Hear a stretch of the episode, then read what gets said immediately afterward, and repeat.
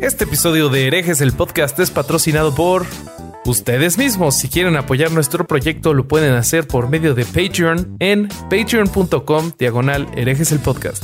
¿Qué tal mis estimados herejes? Bienvenidos a Herejes el podcast, un espacio para conocer y discutir tópicos históricos, científicos, filosóficos de actualidad y cultura popular desde el pensamiento crítico y la evidencia disponible, intentando siempre encontrar el humor y el punto medio. ¿Cómo están, chavos? Hoy tenemos de nuevo al abogado de las estrellas, el increíble Horacio Almada. ¿Cómo estás?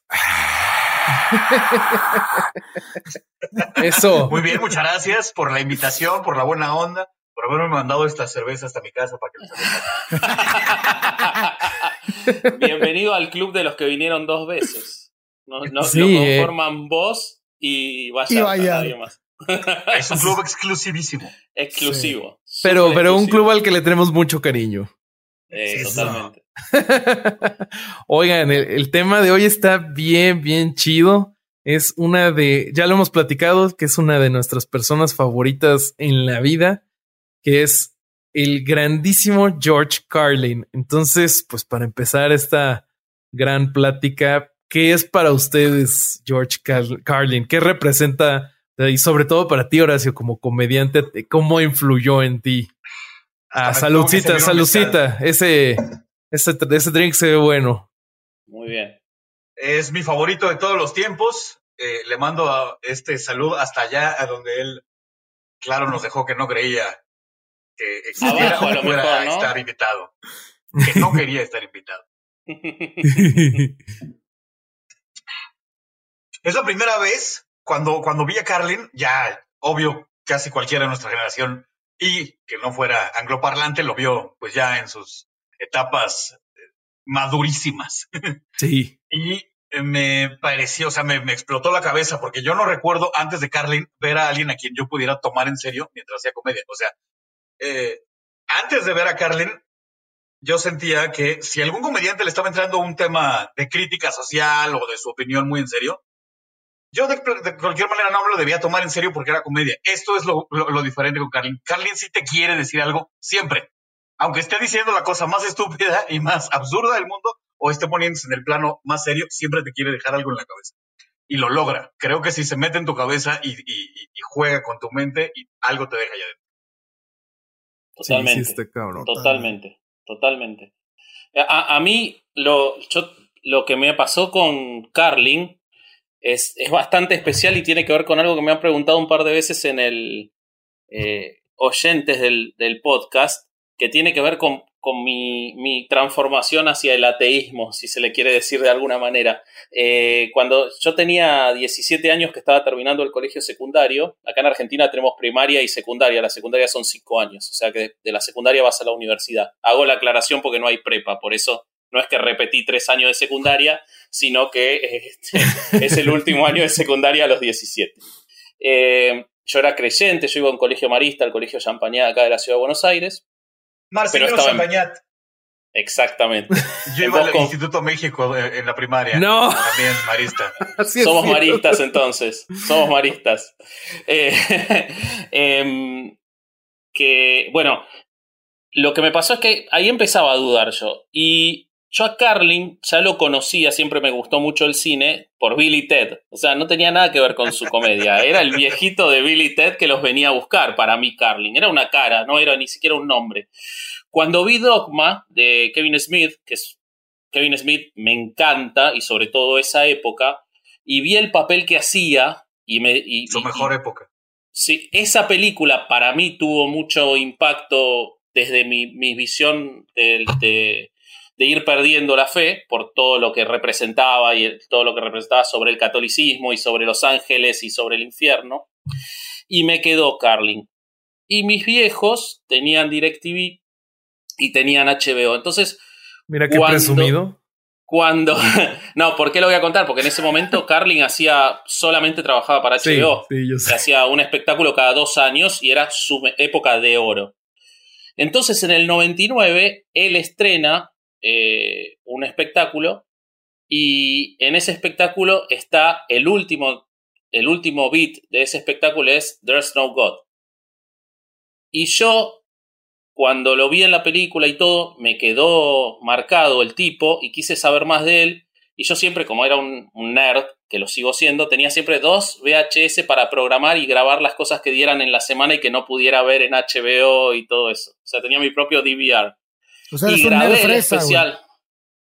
Sí, no sé, VHS en el 99 tenían hasta los homeless, ¿no? Ya, se estaba muriendo el VHS. Em, y, y, grabé un especial de, ese especial de Carlin cuando lo dieron, y cuando lo vi, porque uno después puede hablar de Hitchens o puede hablar de muchas cosas, pero cuando yo escuché eso, que era comedia, pero que en realidad no lo es, como dice Horacio, es un discurso sociopolítico con chistes, me, me, voló la cabeza y dije, claro, esto, esto no cierra por ningún... Esto de la creencia, de la religión, de mi catolicismo, de mi colegio, no cierra por ningún lado. Y, y además de que me hizo empezar a ver eh, eh, stand-up, porque la verdad que yo no, no le prestaba mucha atención todavía a esa edad, en Argentina no, ni existía, eh, pero desde la parte de la religión me cambió eh, y me abrió a, empezar a, convertirme en ateo. Así que para mí, Carlin, cada vez que vuelvo a escuchar eso y todo lo que hizo después y después lo que descubrí antes sobre su visión religiosa, siempre me, genera un impacto mucho más fuerte del que quizás me generan intelectuales eh, que escribieron más formalmente sobre la materia por cómo fue el primer impacto sobre eso. Fue la pérdida de la virginidad eh, del ateísmo, Carlin, para mí. ¿Tú, Durán? Pues no, no lo conocí tan a fondo así como Ale a esa edad, pero también fue exactamente así lo siento, como que la primera la primer persona que yo escuché que, que me hizo pues preguntarme muchas cosas. Mira, yo, yo tuve qué lástima donde lo escuché yo, pero bueno, el, el, fue el documental ese pedorrísimo que sacaron que era el de las Torres Gemelas, güey. Zeitgeist. Zeitgeist. Ya Así vas a salir del closet. Así, un chunk de, una rutina de Exacto, exacto, con un dibujo animado. Y yo, yo dije, no mames, güey, ¿quién es ese güey? ¿No? Entonces empecé a investigar ese, ese show y di con Carlin. Ya saliste conspiranoico entonces, o sea, tú no, es que ese, es que ese estaba en todos lados, o sea, me llegó así de madrazo me acuerdo que lo, lo, lo vi. Creo que está en Amazon ahora, es una mamada, pero. Eh, sí, pero, pero a mí lo que, me, lo que, que, lo que me llamó la atención mucho fue Carlin, fue ese discurso que el, el pedacito que ponen, este, que, que es el que dice que la gente cree que hay un, nos han enseñado a creer que hay una persona en el cielo que te dice, que te está viendo y revisando y, y que haces y que te está como, como un sargento, ¿no? y que tiene un lugar donde te vas a quemar y vas a sufrir si haces las cosas que él no dice. Has a special place for you to born and scream and suffer for eternity. Ese, y dice, al final dice, loves he loves you. Ajá, entonces que verga, güey. Este, he loves you and he needs money. Ese es Religion, ¿no? Sí. ¿Ese es Religion? ¿Qué? El, el, el nombre del track. Es 40 ah, Years, no, no, 40 years of Comedy empieza con un, como una suerte de infomercial y entonces hace ah, medios, hace news, noticias, político, política y religión. Es que esos yo ya los escuché separados en YouTube. Ya ves que los tienen como, como segmentados. Busca 40 Years of Comedy y lo escuchas todo de un jalón. Es una ah, pinche maravilla. No, yo ya me los reventé todos. Es buenísimo, güey. Bueno, me lo reventé desde que estaba morro y ahorita lo que, íbamos a grabar el programa me lo reventé otra vez. Pero sí, es una persona que te, que te a huevo te pone a pensar, que, que a mí me hizo cuestionarme muchas cosas y que luego después, unos años después, leí Hitchens, leí a Hitchens y dije, no, no mames. O sea, como que fue el boom, ¿no? En mi cabeza y pues bueno. Sí, está es que es así, es así. Uno, eh, Hitchens baja a la tierra mucho más intelectualizado, lo que, lo que Carlin dijo tan crudo capaz en cuatro minutos, ¿no? Y, logra el es que ese es, ese es, ese es eh, eh, el arma de la comedia. O sea, si la sabes hacer bien, lo vas a, vas a, te, va, te va a meter la misma idea que 10 páginas de alguien intelectualoso te lo va a decir en unas cuantas frases. Ese, es, ese es lo, ese es o sea, quitar la paja y llegar directo al golpe es, es una manera eh, de las más increíbles de poder escribir comedia. O sea, si, te, está vendiendo una idea entera en pocas palabras y te hizo reír, e, esa es la perfección. O sea, no tiene grasa ese, ese chiste. Está libre. Claro, claro. Para mí eso, Oscar, sí, te, te, da el madrazo, pero yo sí aterricé muchas cosas con Hitchens. O sea, sí fue Carlin el que, el que me dio el madrazo, pero Hitchens fue el que dije, no seas cabrón, más que Richard Dawkins y más que cualquier otro. Oigan, pues justo Justo yo estaba escuchando, eh, ya lo estábamos hablando ahorita antes de grabar, el especial que él iba a sacar para el 11 de septiembre, que al final no salió porque justo pasó lo de las Torres Gemelas y el especial se llamaba eh, I Kinda Like It When a Lot of People Die. En español, como que me gusta cuando mucha gente muere. Y eh, al principio del track. Lo grabó un día antes. Un día antes. Sí. Güey, qué puta mala suerte, qué horror. Pero, güey. Él, por, por, varios años trae ese discurso. O sea, en muchísimas de sus rutinas y en. No me acuerdo si es en Brain Droppings o en cuál de los libros. Se lo estira muchísimo más. Esa onda de que me, me divierte cuando pasan supercatástrofes eh, ojalá se hundiera. Como el de global warming y eso, ¿no? todo eso. El planeta es un sistema que se autodefiende. Se va a sacudir de nosotros en cualquier momento. Ese es eso, es una eso es una maravilla. Acá tengo para después ver un, pedazo de eso que lo traduje para que, porque la verdad que el contenido que tiene, eh, eh, esa explicación de cómo la Tierra no nos necesita para salvarse es perfecta, perfecta. Y, a mí lo que me pasó también... contaste tu historia, que, tú tenías una cara y no lo habías ligado al comediante, yo estaba totalmente al revés, eso está cagado, porque yo sí había visto Bill and Ted, las dos películas que existían en aquel momento, y nunca hice el match que él era George Mira, Yo lo había escuchado y bajaba todo lo que me encontraba, lo bajaba todavía en los tiempos de Napster. ¿En el casa? Hace un rato. No, no, antes. Ah. Napster. Napster que destruyó Metallica. 98, 99, 2000. Entonces me sabía horas y horas de chistes de Carlin y no tenía cara. Nunca lo había visto. Hasta que creo que el Jamming en New York fue el primero de los que vi de HBO y, ya fue. pero a, lo, que iba con lo de hace ratito, o sea, con lo de este especial que nunca salió, en el primer track que empieza a hablar sobre la policía y cómo en realidad son inútiles, como que es una grabación en donde él estaba trabajando el beat y lo dice serio, está leyendo. Y lo empiezas a escuchar y dices, a la madre, este güey, o sea, es un tema muy serio, es un tema que te pone a pensar. Y después de unos minutos empieza la grabación del especial, donde él ya está enfrente de un público. Entonces, ahí se ve ese switch y se ve lo que dice Horacio. En realidad, él como comediante sí te estaba poniendo una idea seria enfrente, pero además tenía la habilidad de hacerte reír. Y vamos a hablar de eso, ¿eh? porque no es accidental, lo tenía absolutamente claro que quería hacer eso y fue un proceso, no fue siempre así. De hecho, lo que vamos a ver... Lo que vamos a ver hoy es que los primeros 50 o 45 años de su vida, él no era ese tipo de comediante y no era una persona lo suficientemente formada e intelectualizada.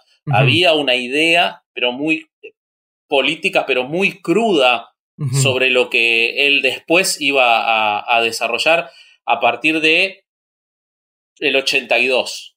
Como vamos a ver, vamos a ver hoy, pero eh, yo lo, quería cerrar por lo que decían Horacio del mérito de, los minutos y sin duda de que Hitchens, Dawkins y, muchos más eh, te aportan otro caudal de información, pero para mí no hay explicación más contundente de por qué no puede existir el cielo que los tracks en el último, en It's Bad for You, cuando habla de los padres en el cielo y de los abuelos en el cielo, no sé si lo Viendo, escucharon. Viéndote, viéndote hacia abajo, sintiéndose bien. Y, ayudándote. ¿Y cuál es la obligación de los que están en el cielo? Que es ayudar a los que están abajo. ¿Y qué pasa cuando esos también se mueren? ¿Cuál es entonces la obligación? Y si la única obligación de los que están en el cielo es ayudar a los que están en la tierra si no tienen un retiro en el cielo. ¿Y qué hacen los que no tenían hijos? ¿O qué hacen los que sus hijos los asesinaron? También tienen que ayudar a sus hijos. ¿Cuál es? Para mí no hay explicación más fácil y contundente de, de la estupidez que es el cielo por más que otro te lo pueda, o por más que vos lo puedas pensar, que eso, que, que Carlin. Y eso, eso me parece extraordinario. Oigan, pues si quieren, vamos a empezar con el tema, porque eh, vamos. Ya, ya se me antojó saber qué onda con este señor. Vamos a empezar. Bueno, eh, me voy a limitar a contar lo que tiene que ver con su comedia y con el desarrollo de, de, su comedia y de sus ideas políticas y de su discurso. Eh, pero bueno, tenemos que empezar con su infancia. Carlin nació en eh, Nueva York, en Manhattan, el 12 de mayo de 1937. Eh, en sus propias palabras, yo estoy, todo lo que voy a contar es de su autobiografía que se llama Last Words, que fue póstuma que la escribió en colaboración con Tony Kendra, con un comediante inglés y editor del National Lampoon eh, durante muchos años, muy amigo de él. Tardaron más de 20 años en escribir porque era muy errático el proceso de escritura de, su autobiografía y la terminó Kendra con entrevistas porque, eh, bueno, eh, Carlin murió intespectivamente. entonces, Carlin dice de su, de su concepción, no es que mi concepción fuera la historia de dos jóvenes amantes llevados por la pasión y el vino fuerte. Cuando el esperma ansioso de mi padre, alimentado con whisky, se abrió, se abrió paso en el club del óvulo del mes de mi madre, ella tenía 40 y él 48. Ciertamente lo suficientemente mayor como para saber lo que era un preservativo. Las probabilidades en contra de mi existencia futura eran aún más largas, ese fin de semana en particular fue una fiesta sexual aislada durante una separación matrimonial que había durado más de un año. De hecho, los seis años anteriores del matrimonio de mis padres habían consistido enteramente en largas separaciones interrumpidas por breves y repentinas reconciliaciones y ocasionales festivales sexuales.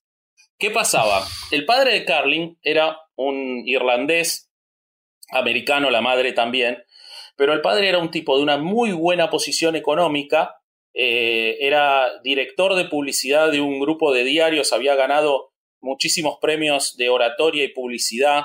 Según él cuenta que le contaron, era un tipo muy gracioso, pero era un borracho perdido, según dice Carlin en la entrevista que le hace John Stewart de los 40 años de, la, de comedia, dice que su defecto era que no podía procesar el etanol. Era el único defecto de su padre.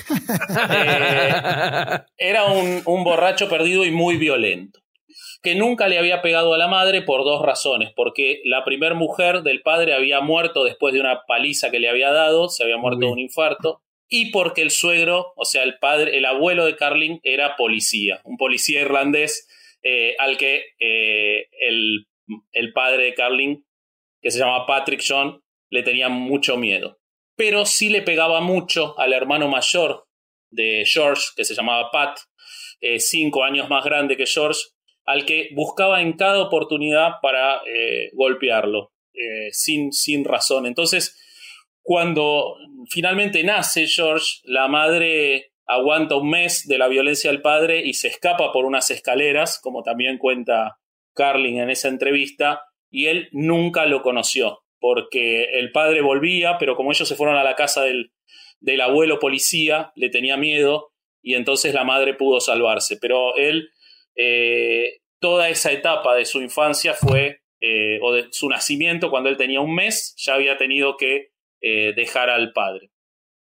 Él cuenta que, este, que los padres eran muy, muy católicos, los, ambos irlandeses, tenían una muy buena posición económica, como les decía, pero que él no fue fácil su nacimiento y él dice que durante los cinco años transcurridos entre el nacimiento de mi hermano y mi pequeño embrión adhiriéndose a unos pocos milímetros cuadrados de la pared uterina, mi madre había visitado varias veces a un tal doctor Sunshine en Gramercy Square. Nunca por un aborto. Santa María Madre de Dios, no. Ese procedimiento era imposible en una casa cristiana. Lo que se hacía se llamaba D y L, dilación, dilatación y legrado. Literalmente abrir de par en par y raspar. Un eufemismo maravillosamente delicado para los cuasi católicos con dinero. De muy alta clase, además. Gramercy Square era un lugar para abrirse de par en par y raspar. Nada de abortos clandestinos para el estatus de mi padre.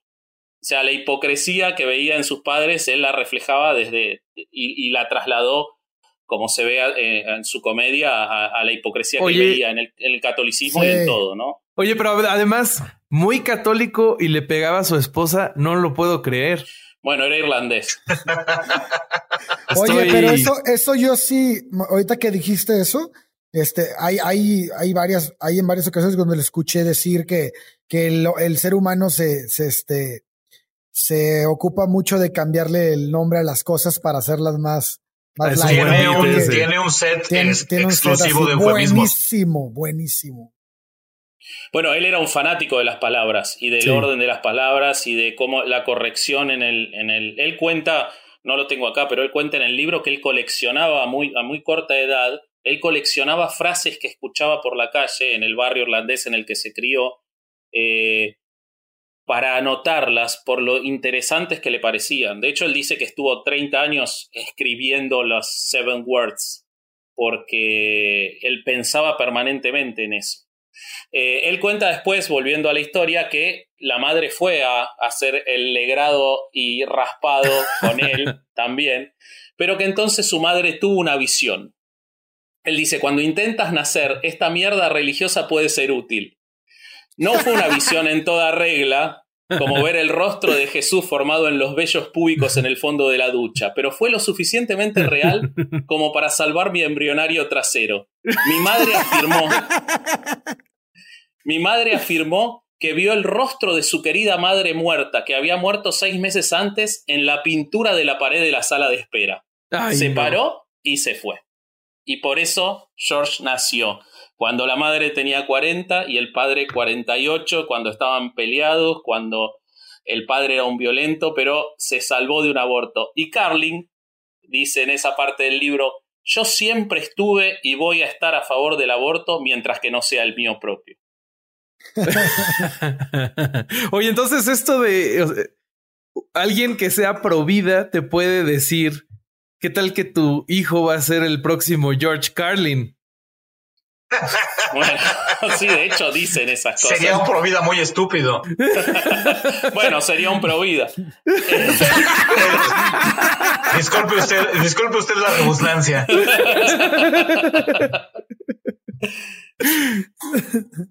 Bueno, cuenta cómo la madre huyó. La madre era una, una persona muy culta, muy creyente y muy culta, y fue la que le trasladó a él el amor por las palabras. Dice que en un momento la madre fue la que hizo sobrevivir a Broadway porque lo llevaba a todas las funciones de todas las obras que existían y por eso él desde muy corta edad estuvo enamorado de Broadway y de la actuación. De hecho, el sueño de su vida era poder hacer un show en Broadway eh, que lo estaba preparando cuando falleció, en el que él iba a contar esta infancia actuada por él mismo, incluso él quería ser hasta de su madre, eh, se iba a llamar New York Boy, y bueno, lamentablemente no lo pudo hacer, pero el sueño de su vida era actuar en Broadway porque él tenía un plan de tres etapas. Lo, lo, desarrolla en su primera adolescencia, ya desarrolla este plan. Primero ser lo que se conocía en ese momento como DJ, o sea, locutor de radio.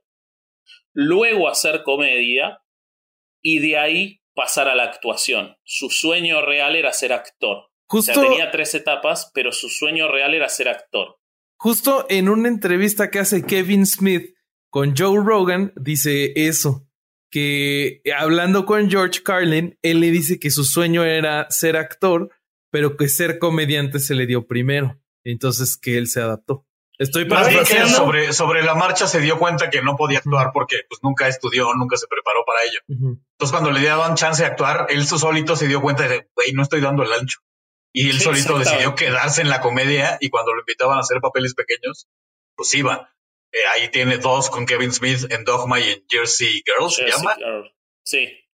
Y en Bill and Ted Bogus Journey y cositas así, pero eh, en realidad es porque nunca estudió ni se preparó para ser actor y entonces dijo que ya era demasiado tarde. él dice que cuando, cuando ya hizo esas cosas, ahí sí se sentía actor y por eso él hizo después el George Carlin Show, que duró dos temporadas en los 2000, porque ahí él hizo un clic muchos años después, ya pasados los 60 años, en los que sí empezó a sentirse actor. Pero todo lo que dice Horacio es absolutamente cierto y él lo dice en el libro, que él cuando empieza a tener su primera fama como comediante, lo empiezan a invitar a, hacer papeles y se sentía un ridículo. Y sentía y dijo, O sea, decía, mi sueño está destruido, yo no voy a poder ser actor, que era su sueño. Y él eh, decía, no, pero ya está, o sea, él estaba vendiendo teatros, llenando teatros, vendiendo discos, siendo nominado al Grammy por sus discos, pero él se sentía vacío, esto fue a mediados de los 70, porque no iba a poder ser actor, que era lo que él realmente quería.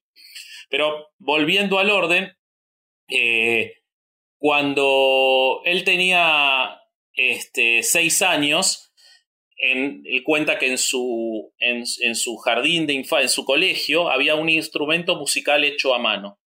Y él dice que después de mucha práctica aprendió a tocar Frédéric Jacques, la canción eh, francesa, y para niños. Y que cuando la tocó y se la tocó a toda la clase y vio el silencio y sintió el aplauso por primera vez, dice que fue la sensación más increíble y más poderosa que había sentido en su vida. Y que él no sabía por qué, pero que él quería tener eso toda su vida. O sea, a esa edad él descubrió que el aplauso como era lo que más alimentaba su espíritu. Y desde ese momento él decidió que era lo que quería hacer. Además, que como era, estamos hablando de los 40, principios de los 40 en, en la ciudad de Manhattan, él con la madre se mudan a un barrio eh, al lado de Columbia y abajo del Harlem, en Nueva York. Entonces era un barrio que mezclaba muchos universitarios con eh, lo que en ese momento era la clase media baja y los negros y los guetos en, en la ciudad de Nueva York. Y él andaba White Harlem le decía. Él le decía el White Harlem, exactamente. Él y sus amigos le decían el White Harlem. Y él andaba mm. muy solo por ahí y eran eh, delincuentes juveniles. De hecho, él dice que varios de sus amigos terminaron presos de esa época. Eh, no, él desde muy chico, y, lo, lo, dice en muchas oportunidades, en muchos de los shows, pero también lo dice en el libro, él nunca tuvo respeto por la propiedad privada. Para él la propiedad privada es, era una maldición. Y entonces él robaba permanentemente billeteras, habían desarrollado una técnica para robarle las billeteras a los eh, deportistas que estaban en la Universidad de Columbia. Cuando se cambiaban, ellos se sentaban al lado de los bolsos a hacer como que miraban los partidos. Te estoy hablando siete años, ocho años.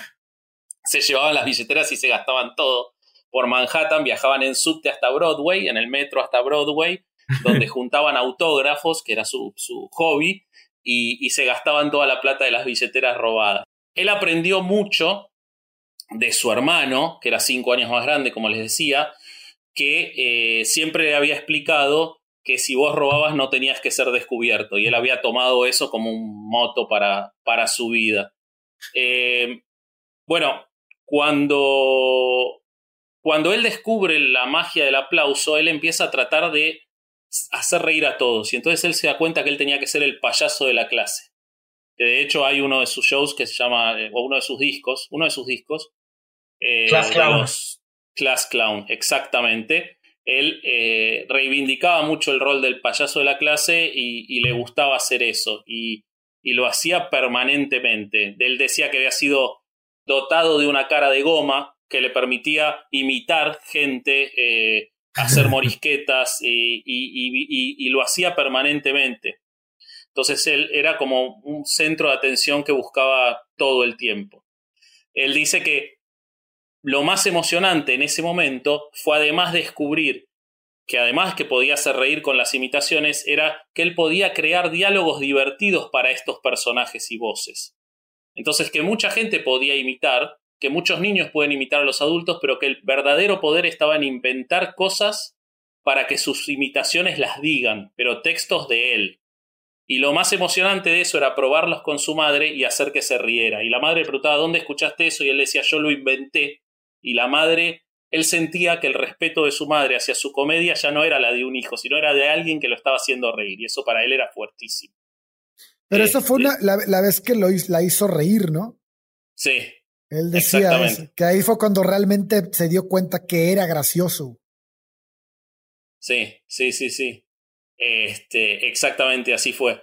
Em, bueno, después él hace muchos relatos de la, de la vida con su, con su hermano, eh, hasta que él, lamentablemente, el hermano, como era, era un chico muy, muy traumatizado por todos los, los cinco años de golpes del padre, y la madre, en lo que él dice una nueva muestra de la hermosa hipocresía cristiana, harta del hermano cuando él tenía dos años, lo envía a los maristas, Horacio, lo oh, envía a los maristas, pero eh, a, escuela, a escuela con, eh, a un internado marista, porque él, dice que la madre decidió que necesitaba que alguien más le pegara al hermano, que ya no podía ser ella y ya no lo tenía el marido, entonces necesitaba que le pegaran los maristas. Le salió barato en realidad, ¿eh? pudieron haber sido los legionarios sin problema. pero ahí no le hubieran pegado, güey. No, por eso. O qué tal que sí, pero diferente. bueno, el hermano se une a la Fuerza Aérea.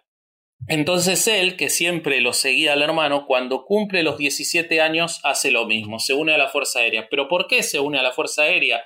Porque él pensó en su plan de vida que ya tenía organizado, que esa era su posibilidad de eh, obtener un trabajo en alguna de las radios de los pueblos cerca de las estaciones y empezar a trabajar como dicho que y además porque había una ley que se llamaba el GI Bill que hacía que si vos habías estado tres años en el ejército te pagaban los estudios. Y entonces él quería estudiar locución.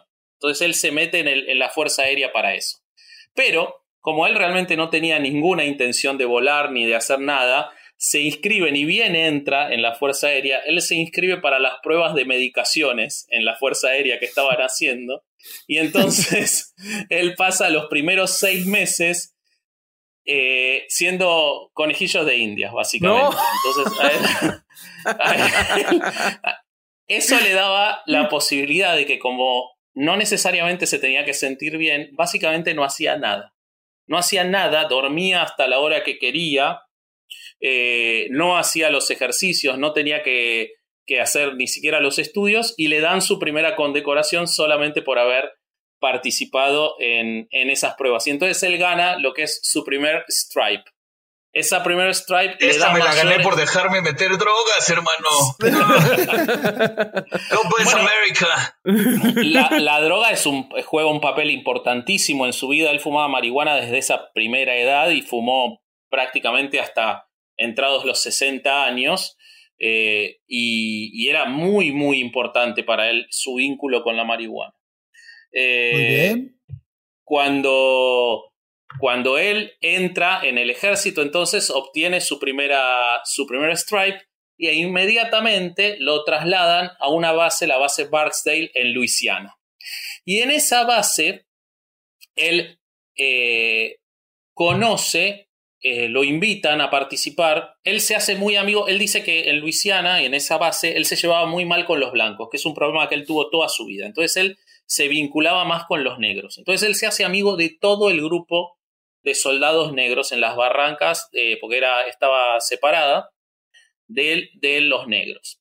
Y había, ahí había un jefe de división, que era un negro gigante, según él describe, que le vendía marihuana. Y como se llevaban muy bien, se la pasaban fumando en su, en su habitación y todo, él empieza a obtener mejores permisos, lo, lo, dejan participar en un grupo de teatro que había en la ciudad, que estaba pegada ahí, y en ese grupo de teatro, el, uno de los que actuaba era el principal locutor de radio de esa ciudad.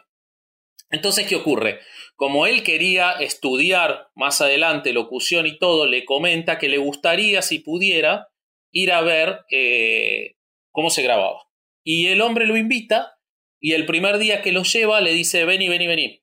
Él tenía 18 años. Ahora vas a, ahora cuando yo corte y te haga señas, vos quiero que leas esto. Eran los anuncios publicitarios. ¿Por qué? Porque al tipo le divertía tener a una persona con un fuerte acento de Manhattan en el sur profundo de Luisiana para leer las publicidades. Él lo hace bien y le terminan dando un trabajo eh, para ser locutor de radio eh, los sábados haciendo las noticias. Pero ¿qué pasa ahí? Pasa Carlin. Él empieza con sus problemas de conducta en la base. Y entonces él cuenta cómo ese primer strike que había conseguido lo pierde. Y se los voy a leer. Dice que eh, yo era una parte diminuta pero crucial de la delgada línea entre los Estados Unidos y el Armagedón. La paz.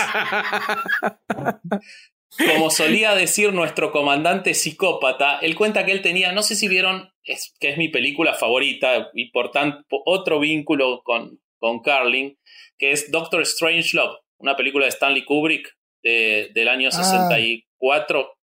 Bueno, en esa película, George, sí, Horacio. No, sí, sí, sí, que sí. Ah, en, esa pensé que ibas a, en esa película, Carlin, eh, perdón, George Scott hace de un oficial que está desesperado porque se bombardea a Rusia. Y ese, ese eh, general estaba basado en el general de división que tenía Carlin en ese momento, que después lo conoció el guionista de la película. O sea que imagínense lo que era. Bueno, ese, ese hombre decía que esa era su profesión. La profesión de la Fuerza Aérea era estar entre los Estados Unidos y el Armagedón.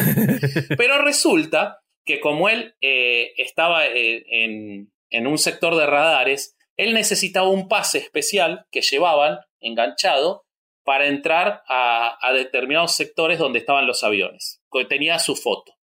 Entonces él estaba un día caminando para ingresar y había un policía militar, un policía aéreo, eh, parado controlando esos pases. Y él tenía su pase, lo tenía atado, pero lo tenía metido dentro de la ropa, no se veía. Entonces el oficial le dice su pase.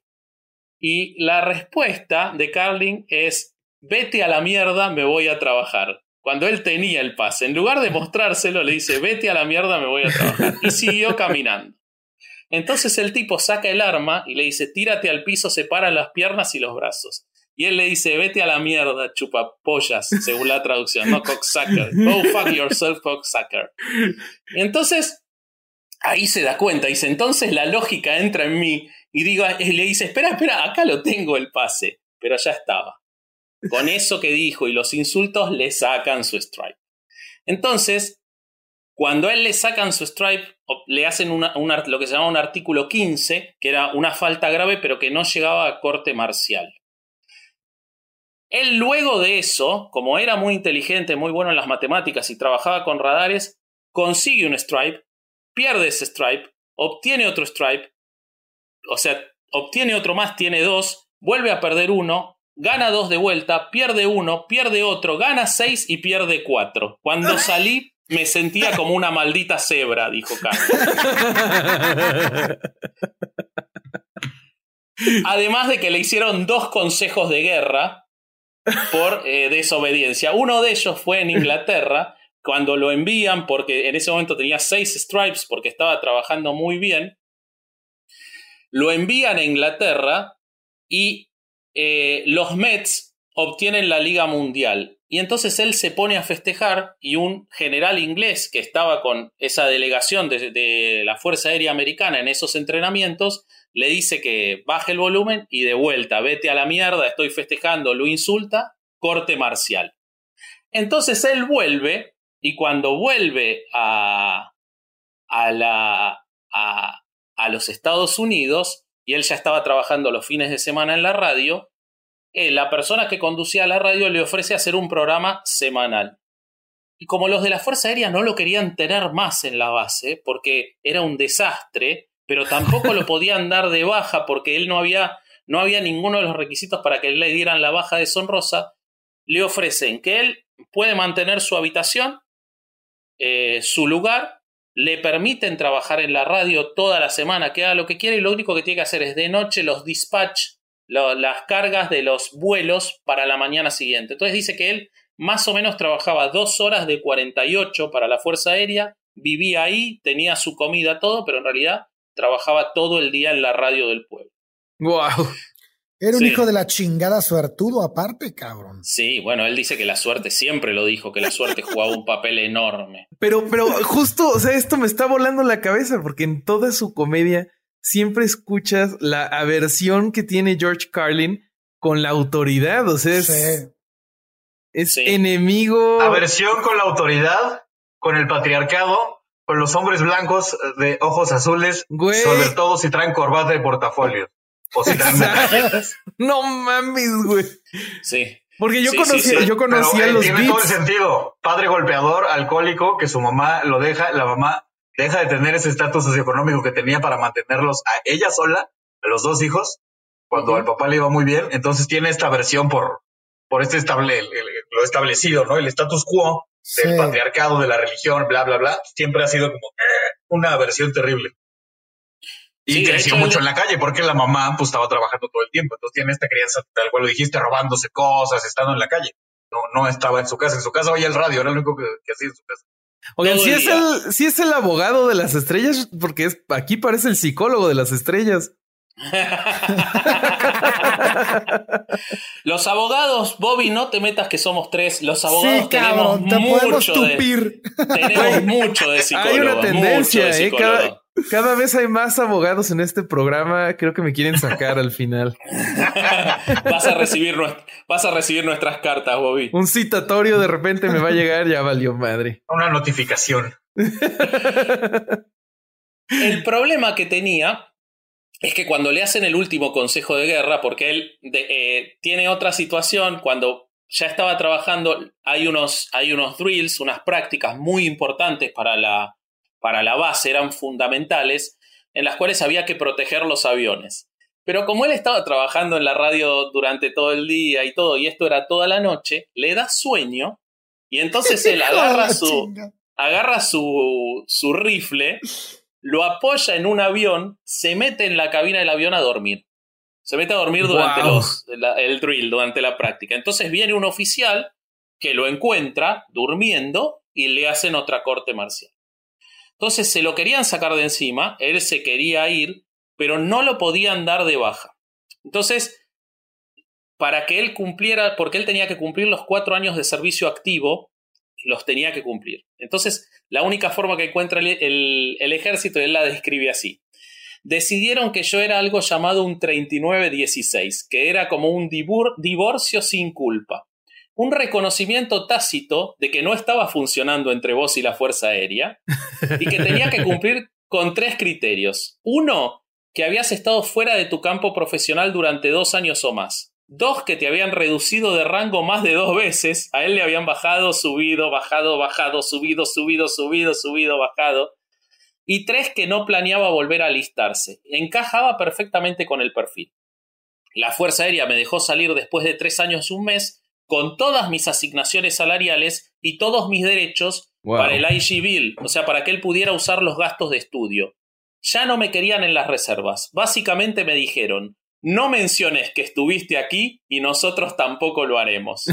Él dice que fue una suerte de, primigenio. ¿Se acuerdan del Don't Ask, Don't Tell? En, el ejército de los Estados Unidos. Dicen que lo inventaron para él. bueno, y de acá nos vamos a eh, tres años después, donde él sigue haciendo su camino en esa. Él se queda trabajando en, en Luisiana pero eh, después él quiere trabajar en una ciudad más grande, entonces se va a Boston.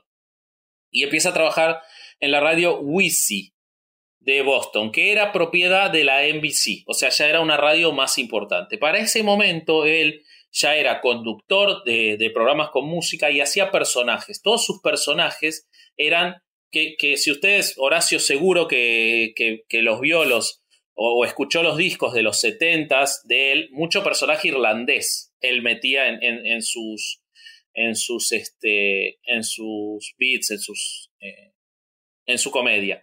Y entonces él hacía muchos personajes irlandeses. El policía irlandés borracho el, hombre irlandés golpeador el cura irlandés que tenía novia muchas muchas cosas así.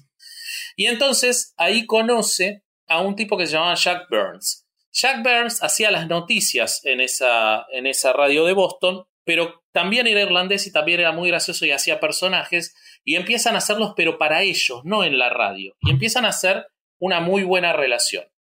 Enseguida le lo echan a Carlin de esa radio. no es posible. Porque, resulta. No te olvides de la suerte, no te olvides de la suerte. porque todas las mañanas, entre las 6 y las 7 de la mañana, el arzobispo de Boston leía la homilía matutina en la radio y era obligatorio. Y él ese día estaba a cargo de los controles de producción de, otros programas. Cuando llegan las 7 en punto de la mañana de ese día, que él estaba hinchado las pelotas, Llegan las 7 en punto y el, arzobispo no había terminado porque estaba entusiasmado con la homilía y él lo corta igual. Y resulta, oh. para pasar a las noticias, y resulta que el arzobispo tenía, eh, él, explica, pero no, no creo que fuera una, una, no existían, pero él estaba recibiendo de alguna forma la transmisión de radio y se entera que lo cortan, llama inmediatamente a la radio en el momento que lo sacaron del aire, hace un escándalo tremendo y lo suspenden. Pero no lo echaron por eso. Lo echaron porque un mes después, ¿la sabes esta, Horacio? Dale, dale, dale. No, contala, contala. Si la sabes, contala, porque es no, genial. No, no, porque tú lo tienes fresco. Yo hace mucho que supe esto. bueno, resulta que un mes después, él estaba a cargo del móvil de, transmisión, de la camioneta móvil de transmisión de la radio. Pero se había quedado sin marihuana y no conseguía marihuana en Boston. Entonces se fue con el móvil de transmisión hasta Nueva York a conseguir marihuana. Con sus cuates a bordo. Exactamente, con sus amigos a bordo, buscando por todo el Harlem y el Bronx, con una camioneta con el cartel de la radio, marihuana. Ah. Entonces lo logra. No, no, espérate, güey. Es que, a ver, este güey. Le valía verga, güey. No, además de que le valía madres todo, güey. Este, me impresiona la capacidad de conseguir cosas chambas, güey. Porque, porque, güey, pierde la chamba, pierde la chamba muy fácil, pero cabrón, te consigue algo así, güey. Eh, así fue toda su vida. Para haber tenido tantas chambas y, y digo, corrido tan pinches pendejamente, cabrón. Pero, eh, es, ni siquiera, un cabrón que podía obtener cosas muy fácil, güey. Ni siquiera lo echan por eso. o sea, lo echan porque cuando, cuando lo logran ubicar, cuando lo, ah, porque él se vuelve, no no, no, no, no me acuerdo qué pasa, pero él deja la camioneta en Nueva York y se vuelve a Boston. Entonces lo logran ubicar y le dicen, escúchame, vos tenés el móvil de, de transmisión. Eh, sí, sí, me lo llevé yo, está en Nueva York pero hay un incendio en este, hay un incendio en, en, un barrio de Boston y él les contesta por teléfono, bueno, va a haber otros incendios. Y ahí lo echan de la radio. Entonces, cuando lo echan, se, enseguida lo contrata una radio de Fort Knox, Texas. ¿Qué pedo, se llamaba KX OL. No, evidentemente, a ver, es George Carlin. Evidentemente el tipo debía ser muy bueno. Él no habla de lo bueno que era. Pero, ni siquiera nos, pero ni siquiera nos, nos, podemos, este, podemos pensar qué tan bueno era, güey. O sea, debe haber sido increíblemente bueno, cabrón. No te imagines nada de lo que sabes de él. Piensa en él en un sujeto de traje, peinadito, en blanco y negro, porque estamos hablando del finales de los 60. Años 50, no, finales de los 50. Ah, mira, pero años 59. pero ha de haber sido un monstruo, güey, en lo que, en lo que hacía, güey. Digo, para, ese momento muy conservador, sí. En ese momento no hay nada parecido en el radio. Está imitando, está haciendo el guion, está siendo muy chistoso. más o menos dentro de los estándares y llevándolos un poquito más lejos, al lado chistoso pero todavía no se, no se transforma en el monstruo, que es simplemente va tantito adelante en el estilo del, comentarista de radio, que también es chistoso. De hecho, les cuento algo. Su amistad, que es breve hasta ese momento con Jack Burns en, en Boston, empieza a descubrir en él su lado liberal progresista. porque George Carlin era un tipo profundamente conservador. Toda su familia era republicana y para él el ser republicano venía de la cuna y era lo normal. Él era, de hecho, bastante, nunca fue discriminador, pero sí era una persona eh, muy, muy de derecha, muy republicano. Y Jack Burns era, había sido cronista eh, durante la Revolución Cubana y se había traído un montón de, ideas eh, progresistas y de izquierda y comunistas si bien sin llegar a ser comunista, pues si no hubiera tenido otros problemas en esa época. Sí, claro. Pero no era el caso de, de Carlin. De hecho, Carlin decía que él reivindicaba a, al macartismo antes de conocerlo a Burns. Cuando él se va a Fort, North, Fort Knox, Texas, que era una ciudad muy conservadora. Claro, se fue a meter al Deep South. Él empieza a tener mucho éxito, le dan el mejor horario y los 40 principales. Y él se transforma como los 40 principales eran en el horario en que los chicos de secundaria estudiaban y hacían la tarea, él se transforma en el, un héroe, un ídolo local de la juventud. Y en ese momento llega Jack Burns, que lo viene a visitar. ¿Y por qué lo viene a visitar? Porque Jack Burns se había cansado de Boston y de hacer las noticias y estaba en su camino a la ciudad de Los Ángeles para ser guionista, pero se había quedado sin plata. Entonces le pide a Carlin si le puede dar trabajo, si le puede, lo puede ayudar a conseguir trabajo en la radio y le consigue trabajo y vuelven a retomar sus conversaciones y sus ensayos y sus cosas cómicas que hacían para ellos. Le hacen noches de fumar mucha marihuana y decir estupideces. Totalmente. Y además de hablar mucho de política, mucho, mucho. Burns era un tipo muy formado políticamente, Carlin no, pero empieza a tener todo un cambio en su cabeza. Acá estamos hablando años 60, 61, el surgimiento de, de, de Kennedy, y él empieza a tener una visión distinta, mucho más liberal de la vida. En un momento, eh, Burns y él dicen, bueno, vamos a probar suerte con esto que estamos haciendo, vamos a dejar de hacer radio. Renuncian los dos a la radio de Fort Knox y se van a Los Ángeles. En Los Ángeles, enseguida, enseguida consiguen trabajo los dos en una radio de, eh, de, de Los Ángeles. Estaban a trabajando. La del radio, antes de Los Ángeles, ya habían hecho comedia juntos, no hacen stand-up, hacen sketches en vivo como dupla. Exactamente. Y ya lo están haciendo en Boston, ya lo están haciendo en Texas y se lo llevan a Los Ángeles y vuelven a conseguir trabajo en el radio casi de inmediato. Una pinche suerte que no existe en este planeta.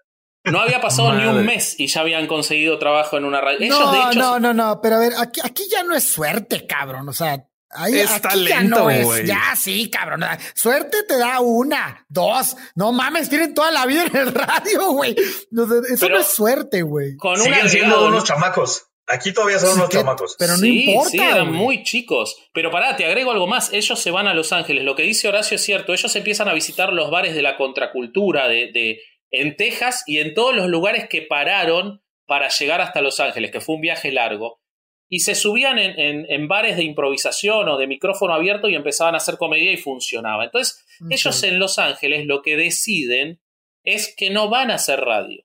Y ellos primero quieren trabajar como comediantes, pero no les va bien y entonces salen a buscar trabajo porque se quedaron sin dinero. O sea que en realidad ni siquiera buscaron un mes, buscaron una semana trabajo en la radio y la consiguieron.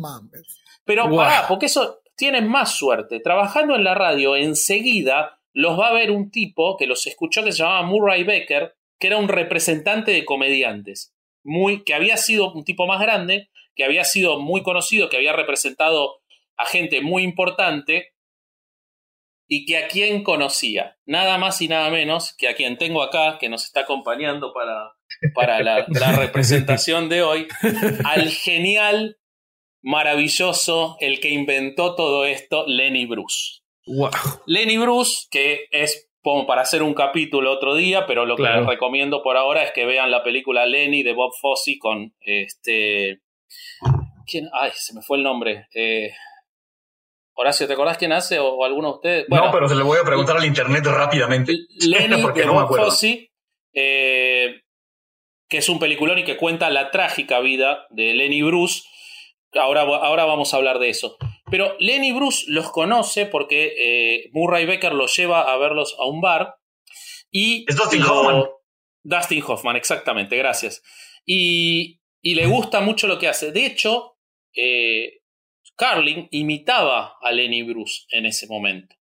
Eh, las formas, los modos, y, a, Bruce le gusta mucho primero los recomienda a los bares de Playboy, a Hugh Hefner. Hugh Hefner tenía bares de Playboy por, diseminados por todos los Estados Unidos, principalmente en Chicago, pero tenía también en Los Ángeles.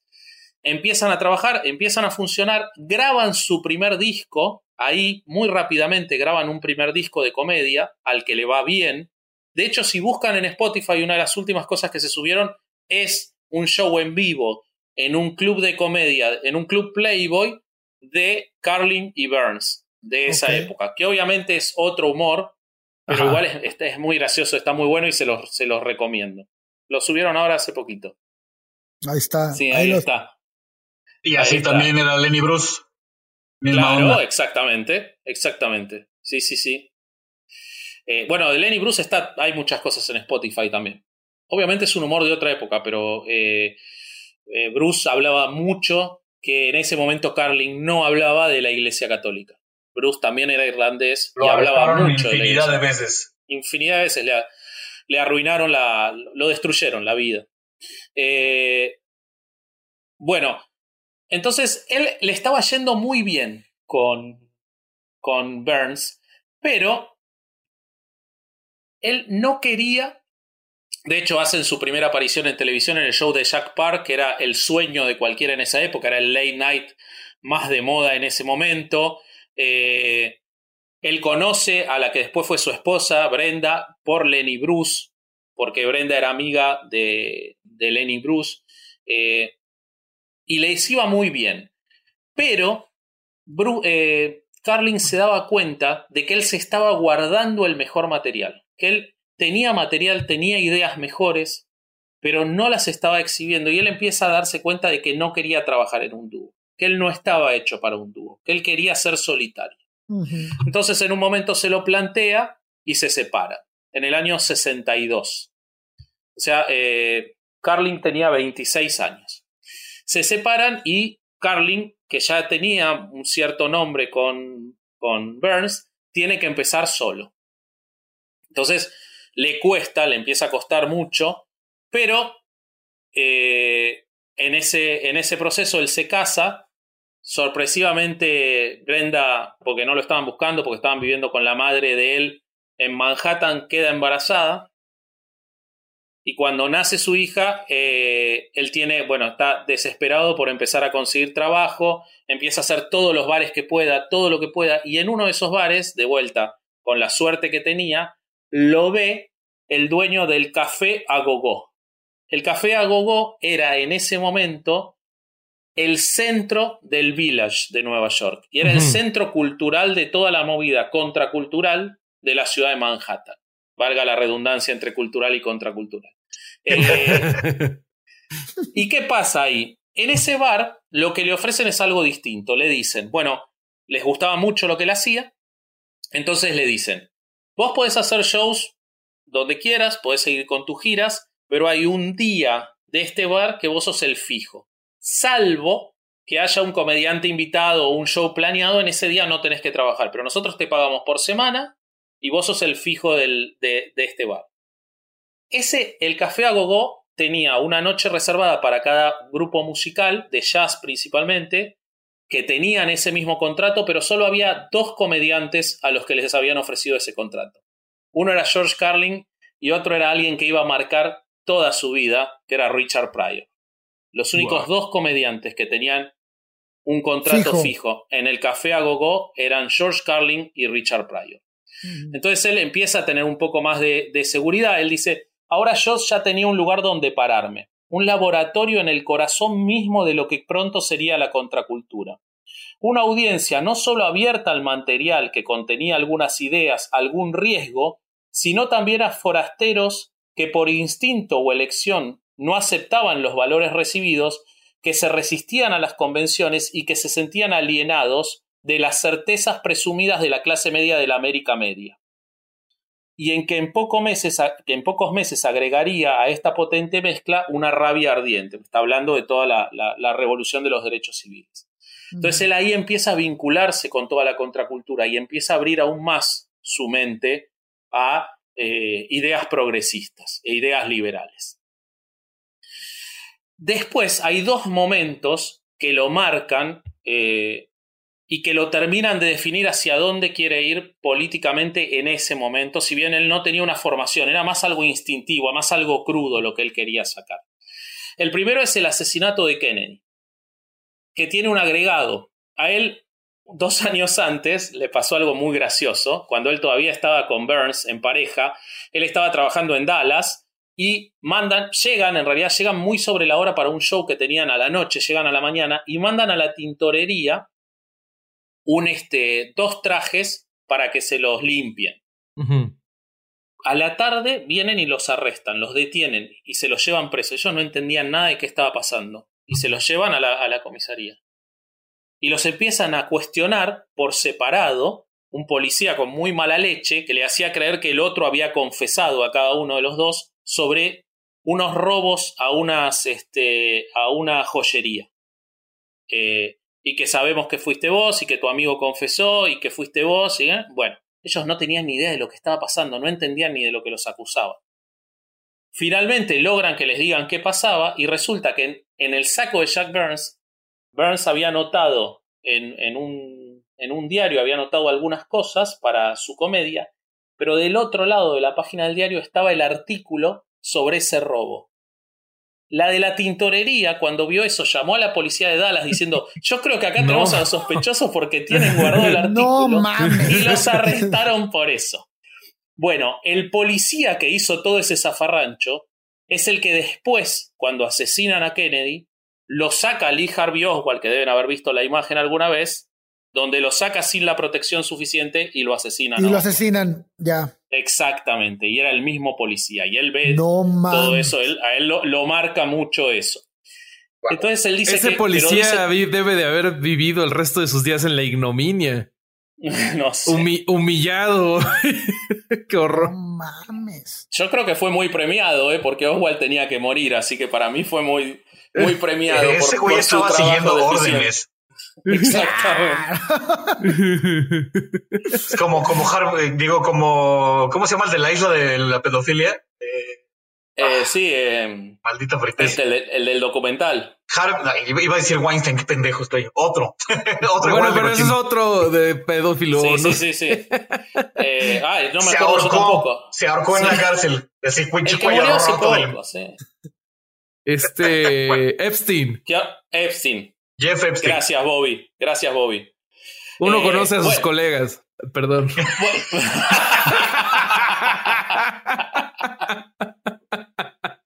no mames. Es cierto, amigos. FBI, si me estás escuchando, ah, es broma, güey. Lenny Bruce se ríe, le causa gracia tu chiste. No sé si vieron el estado del hígado del pobre Bruce. No, no, se, se había hinchado, podrías hacer foie gras. ¿Cómo saldrá el foie gras de comediante? ¿Qué decís? ¿Es, este, es pesado, pesado, un sabor muy, muy, muy fuerte, un poco amargo, pero, pero bien, ¿eh? Es un gusto adquirido, pero bueno. Bueno, hablando, hablando de Bruce, él dice que ese es el segundo asesinato que lo marca políticamente. Lenny Bruce estaba, eh, fue un comediante muy respetado de su época y muy exitoso, hasta que en un momento se empieza a meter más fuerte con la iglesia. Cuando se empieza a meter con la iglesia, le empezaron a armar causas procesales en cada lugar donde actuaba. Empezaba el show, se metían, lo arrestaban, se lo llevaban, se terminaba el show. Empezaba el show así hasta que lograron que eh, nadie más lo contrate. Tanto era así que Bruce decía que él llevaba, él actuaba con su, con su coat puesto, con su sobre todo puesto para no perderlo, porque ya sabía que iba a venir la policía a llevárselo. Eh, en más de una, en alguna ocasión, el abrigo. En alguna ocasión, gracias por la traducción simultánea, eh, argentino-mexicano. En alguna ocasión, eh, Carlin se hizo arrestar él también mientras se lo llevaban para que pasaran la noche juntos. no, no, no es que iban a coger ni nada, supongo, sino que era para que tuviera compañía Carlin, Lenny Bruce. Entonces él vio de hecho, como era, él era muy amigo y la mujer también, él lo visitó en Los Ángeles en la casa 15 días antes de que muriera y lo vio destruido, sin un peso, pero nunca había perdido su, caballerosidad y su buen humor. Y termina muriendo. Eh, se suicida. Entonces él ve todo eso y lo ve como un homicidio del poder. Y él le genera ese de nuevo, ese profundo rechazo al poder, el ver cómo a Kennedy lo había matado el poder y a Lenny Bruce lo había matado el poder religioso y, toda su cercanía con la policía y con todo. Porque lo que le hacían es que le armaban tantas causas, se iba a tantos litigios y todo que no podía trabajar, además de que lo dejaron de contratar. Entonces, todo eso. Pobre y sin trabajo. Exacto, exacto. Eh, entonces, él eh, queda, eh, queda muy huérfano porque él dice que él en su vida solamente se sintió cercano a dos comediantes como amigo. Él nunca se sintió parte del mundo de la comedia. Él no se vinculaba con los comediantes, no se llevaba bien. Eh, después, más adelante en su vida, él va a decir que él no se sentía parte de la humanidad directamente, pero él no se sentía cercano a los comediantes, solamente a dos. Él tuvo dos comediantes que fueron sus amigos, Lenny Bruce y Richard Pryor. Eh, Richard, de Richard Pryor, él lo que dice es que Pryor le ganaba en todo. Que cuando él logró ser invitado al show de Mark Griffin, Pryor ya había sido invitado. Que cuando él grabó su primer disco, Pryor ya había grabado. Que cuando él ganó su primer Grammy, Pryor ya había ganado dos. Que cuando él lo nominaron al primer Grammy, se lo ganó Pryor. Él decía que Pryor le ganaba en todo, inclusive le ganó en, eh, tener un infarto antes que él. Este, de, hecho, de hecho, él decía, Pryor tuvo un infarto, yo tuve un infarto.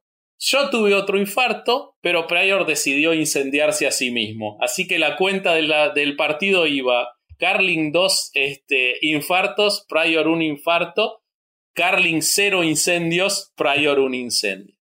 Este, Richard Pryor también le ganó en, tener un especial de, HBO antes que él, en ganar el premio Mark Twain antes, a la comedia antes que él. Eh, o sea, es, el que gana muerto ya, ¿no? Este, no, no, Carlin no, gana muerto. Por eso Carlin, Carlin lo gana muerto, ¿no? Sí, yo pensé que eh, decías que 15 días antes eh, de que de que a él le avisan, lo, indican que va a ser el al que le van a entregar y, fallece. Eh, entonces se lo dan póstumo, pero por, por un accidente, porque en realidad no se entrega póstumo el premio Mark. El premio ¿Es el único? Es, sí, es el único. Es, el premio Mark Twain a la comedia es el premio más importante de los Estados Unidos a los comediantes americanos. Eh, lo entrega el Kennedy Center. Eh, bueno, lo ha ganado gente como Richard Pryor, Julia Louis Dreyfus, eh, Dave Chappelle. Hay un video del, premio cuando se lo otorgan a Chappelle que está buenazazazo. Está en Netflix también.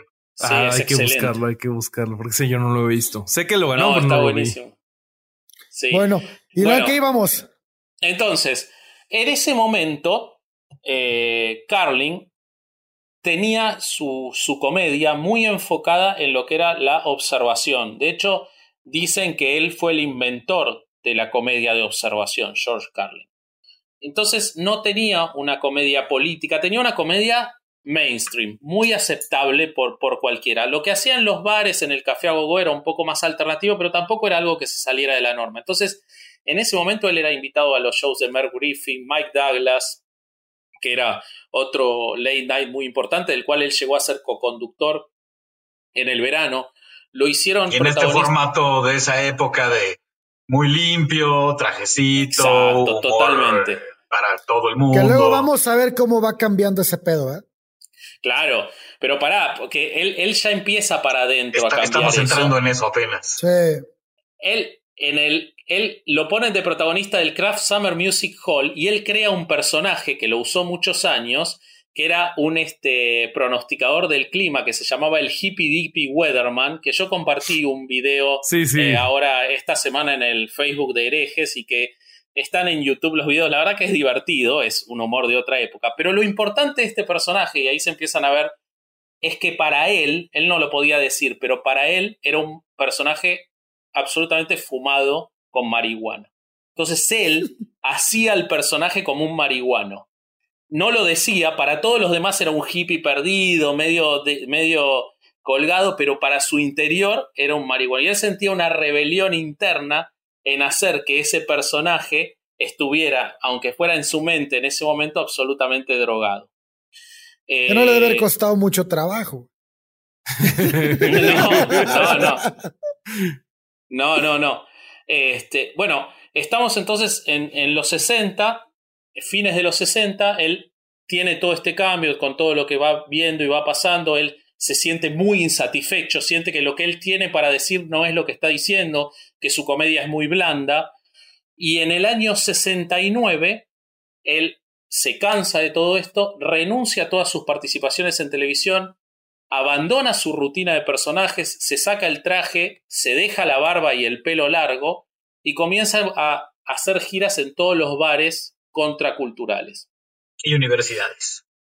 Exacto, después vienen las universidades. Hay un artículo muy bueno que, yo, que, está citado eh, de la voz de Broadway que dice lo siguiente, George Carlin se ha convertido en un misterio del mundo del espectáculo, es de esa época el artículo, ¿no? del año 71.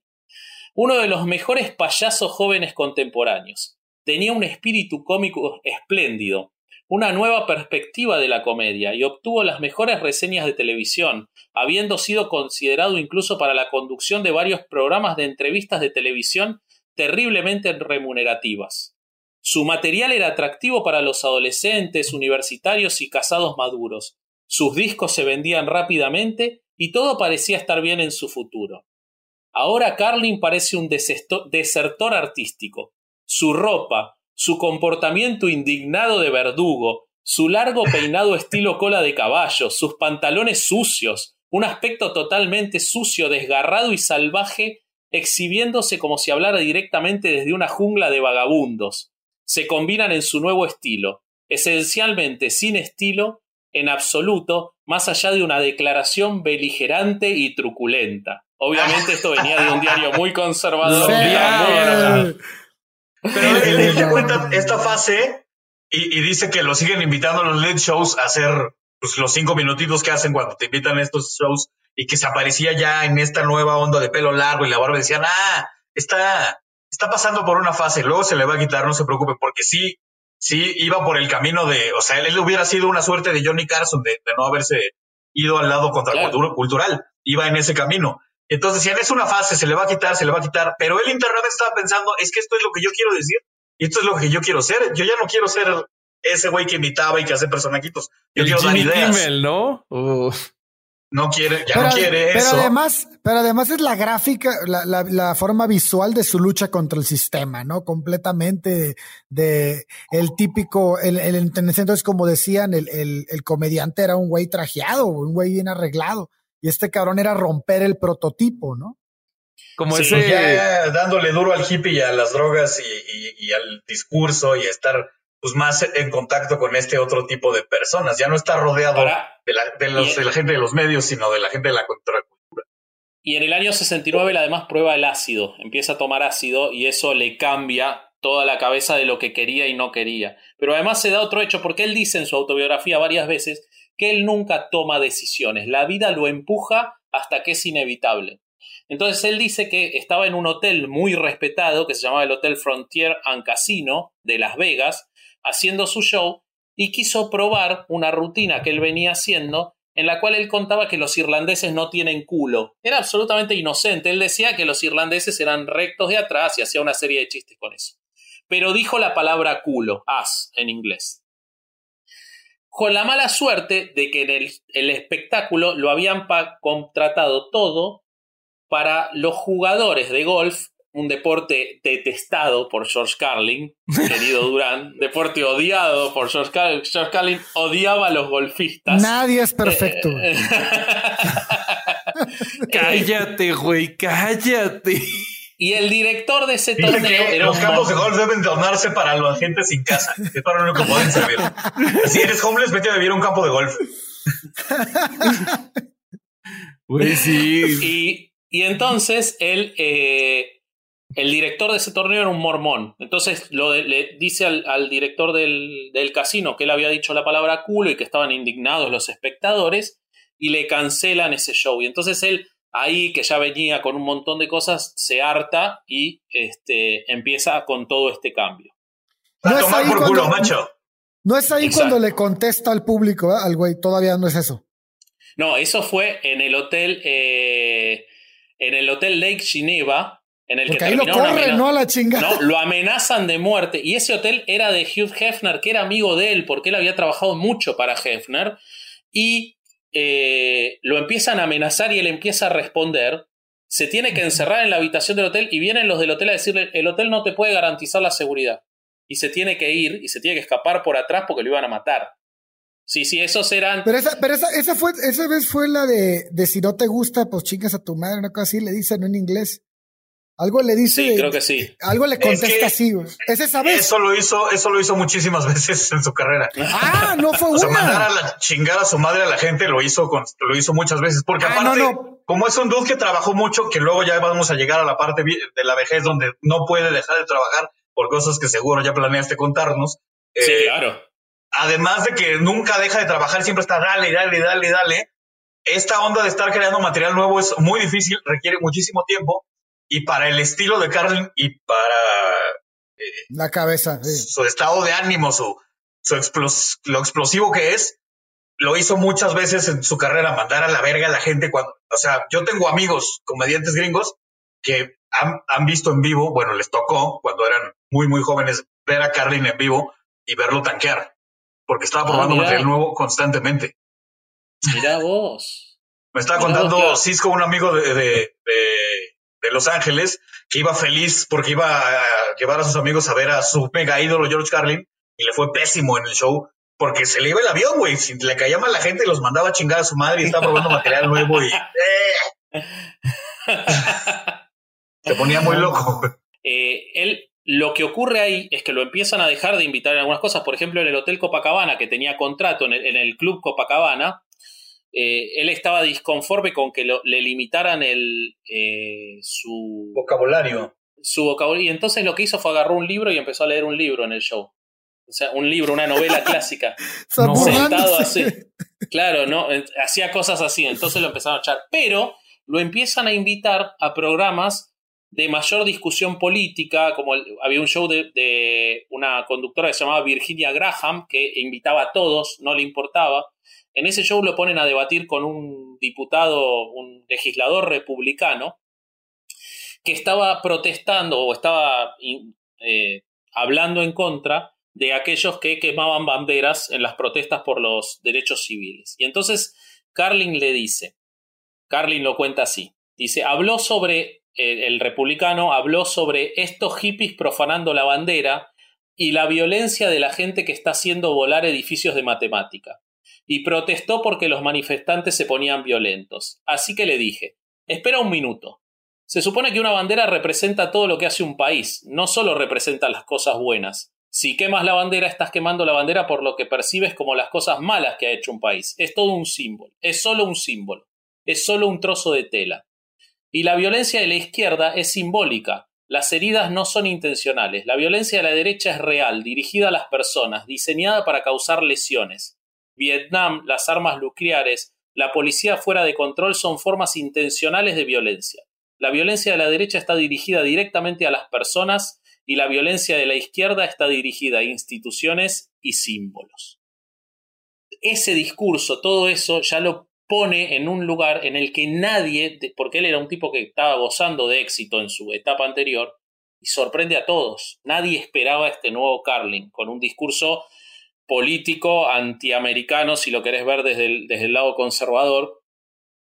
Y eso lo acompaña con un disco que saca nuevo y que es un éxito enorme, que se llama MFM, en el cual en el lado que se llama M, él despide sus viejas rutinas y en el lado que se llama FM, él empieza a sacar nuevas rutinas. Exacto. Oye, pero ese, ese speech se puede poner como anillo al dedo al movimiento feminista, güey.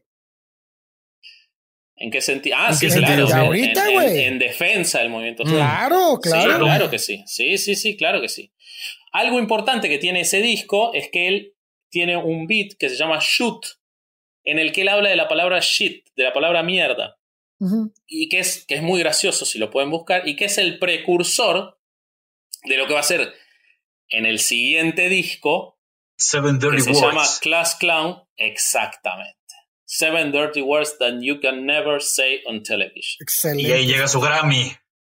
Que en ese, exacto, él gana su primer Grammy, pero además es el primer momento en el que uno, si uno se olvidara de los 80 y 90 de Carlin, que es la mejor época, y 2000, ya con solo los Seven Dirty Words, ya él marcó un hito. Tanto marcó un hito que, el, que eso llegó hasta la Corte Suprema, que ahora lo voy a contar. Yo, por ese beat lo conocí. Yo, ese fue el primer beat que escuché de Carlin. Se lo dejaron a mi hermana en una clase de inglés para que lo analizara. Ella iba en en la universidad y yo de rebote empezaba YouTube. Eh, yo estaba en la misma habitación y lo empecé a escuchar y me empecé a, me empezó a dar risa y esa fue la primera vez que vi a Carlin. Sí, es que es muy, muy conocido y, en ese momento se hizo muy, muy famoso por los que lo, lo, apreciaban y por los que empezaron a, a, odiarlo. Les voy a leer un poquito lo que dicen el Seven Dirty Words, el, comienzo, como para eh, como para los que no lo conocen, que igual les recomiendo buscarlo. Dice, hay 400.000 palabras en inglés, en el idioma inglés, y 7 de ellas no se pueden decir en televisión. ¿Qué proporción es esa? 399.993 contra 7. Deben ser realmente malas. Tendrían que ser indignantes para estar separadas en un grupo, de un grupo tan grande. Todos ustedes por aquí, ustedes por acá, siete malas palabras. Eso debe ser, ¿no? Esa es una mala palabra. ¿Qué? No hay malas palabras. Hay malos pensamientos, hay malas intenciones, pero no hay malas palabras. ¿Conoces a las siete que no se pueden decir en televisión? Son mierda, mear, coger, chocho, o sea, pussy, chupapollas, hijo de puta y tetas. Estas son las heavy 7. Esas son en inglés era shit, eh, peace, fuck, cunt, cocksucker, Motherfucker, and tits. Sí. Exacto. Que él aparte lo hace con una musicalidad que es increíble. Y él habla de esa musicalidad cuando lo escuchás, porque después él cuando saca una o dos dice que pierde la musicalidad. Es increíble. Eso es, es graciosísimo porque además lo que muestra, lo que muestra es su obsesión por el vocabulario y por dónde poner la palabra exacta. Es, es espectacular. El ritmo. Sí, el ritmo. Bueno, él habla de. Él, él lo, lo, viste cuando está en la entrevista con Stuart, que él habla de cómo es. Para, para, para, para, para, la entonación, que, que, es como hacer música. Sí, sí, sí, sí. Él, él habla de eso. Eh, bueno, él tiene dos problemas eh, legales con mayores. En Milwaukee, por decir el, las Seven Dirty Words, el, eh, por decir este, este sketch, este beat, lo arrestan. ¿Y qué pasa? Como él había empezado a tomar cocaína, mucha, en esa época, eh, lo, suben al escenario para arrestarlo. Pero Brenda, su mujer, quien también consumía bastante, se da cuenta de que van a subir, sube rápido y le dice, mientras él está eh, hablando, le dice, te van a arrestar, te van a arrestar. Entonces, él tenía los bolsillos del saco llenos de cocaína. O sea, si lo arrestaban por posesión, iba a ser muchísimo más grave. Pero como Brenda le avisa, él se saca el saco, se lo deja a un músico y cuando sale a la puerta que va a estar la policía, que él ya sabe, ahí lo arrestan. Entonces solamente tiene el juicio por, las, eh, por el vocabulario y en ese juicio tiene una primera sentencia en la que un juez cita la primera enmienda para exonerarlo y dice que eh, la primera enmienda estaba por encima de las ofensas ocasionales y que nadie se había visto violentado. Esto es para ahora, esto es para esta época en la que estamos viendo, hay que escuchar esto.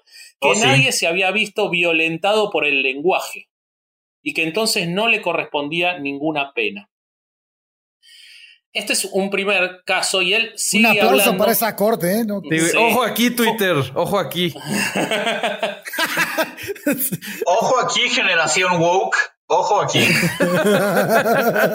Hay tantas cosas para la generación woke en Carlin. Carlin hubiera estado indignado en este momento. Él habla, en, me estoy adelantando, pero él en los 90 habla del puritanismo del lenguaje en los college y de cómo se estaba buscando qué era lo políticamente correcto y que había que salir de eso. En los 90 lo, ve él. Lo vio venir. eso. Sí, lo vio, ya estaba, vio el germen. Bueno, en el 73, y acá viene lo importante de las eh, Seven Words, es en la radio WBAI de Nueva York, que era una radio liberal, si se quiere, de una empresa que era la Panamericana Corporation, transmiten un show en vivo de él, un beat en el que eh, estaba las Seven Words. Lo transmiten por radio. El conductor antes de que empiece dice, si no le gusta este tipo de cosas, no escuche, dice el conductor. Y lo pasan. Entonces, lo, cuando lo pasan, un hombre de Nueva York, un supuesto indignado, lo denuncia. Lo denuncia y se inicia una causa contra los dueños de la radio. En primera instancia la ganan, pero se apela, se apela, la ganan en la corte de, de distrito pero siguen apelando y llega hasta la Corte Suprema de los Estados Unidos. El tipo decía que mientras conducía con su joven hijo, escuchó la transmisión de WBAI y entonces él sintió que su hijo podía ser dañado por esas palabras horribles. y que entonces le escribió una carta a la FCC, que es la que dirige y reglamenta los medios de comunicación en los Estados Unidos, que llevó a que la FCC emita una orden creando las reglas de lo que era el lenguaje decente e indecente, todo por las Seven Words. La radio apela, apela, llega hasta la corte y la corte, en un fallo eh, por mayoría no unánime, le termina dando la razón a la FCC. El juez John Paul Stevens, que escribió la mayoría, dijo, los medios de difusión han establecido una presencia única y omnipresente en la vida de todos los estadounidenses. Material evidentemente ofensivo e indecente presentado por ondas de radio confrontan con el ciudadano en la privacidad de su hogar, donde el derecho del individuo a quedarse solo supera claramente los derechos de la primera enmienda de un intruso. ¿Por qué el individuo no puede extender su mano y girar ese pequeño pomo? Sí, exacto. Decir que uno puede evitar más ofensas apagando la radio, escuchen esto abogados porque es maravilloso. Cuando escucha un lenguaje indecente es como decir que el remedio para una agresión física es huir después del primer golpe. O sea, el tipo está comparando un hecho de violencia física presencial en el que una persona tiene que huir con, con obligar a alguien a apagar la radio. Entonces le da la razón al FCC y dice que pueden eh, prohibir determinado lenguaje. Ese fallo. es cuando mandan, que mandan la noche. Todavía, todavía, todavía, no, todavía no sucede eso. Estás muy atrás en la ah. historia todavía. Entonces apenas estás. No puedes hacer esto en medios. Tan, nada de horarios. después se determinaría transformando en lo de los horarios, mucho después. Pero el fallo ese se sigue estudiando hoy y él decía que él recibía un perverso placer de saber que se había transformado en una nota de la legislación de los Estados Unidos, George Carlin. Estaba orgullosísimo. Porque aparte él decía... Y luego se enteró que, la, denuncia la hizo un reverendo. Exacto, y entonces le sumó, le sumó a la rutina. Y entonces habla, guess what, Reverend? There are two knobs on the radio. One changes the station, and the other one turns the radio off. It's called freedom of choice, Reverend. Y supongo que algo con dos knobs te pone nervioso, entonces Entiendo por qué yo, yo, me estoy, yo me estoy riendo de la hueva que me va a dar para Bobby ponerle subtítulos a tu comentario. Sí, yo por eso traduje todo. Pero está, está buenísimo tenerlo en inglés. Claro, eh, eh, vos sabes que él contaba que resulta que el joven hijo tenía 15 años. Entonces Carlin decía: ¿Me vas a decir que este chico de 15 años en el año 73 no había escuchado la palabra motherfucker, cocksucker? Eh, shit, tits. Cocksucker, eh, motherfucker and tits. Exacto.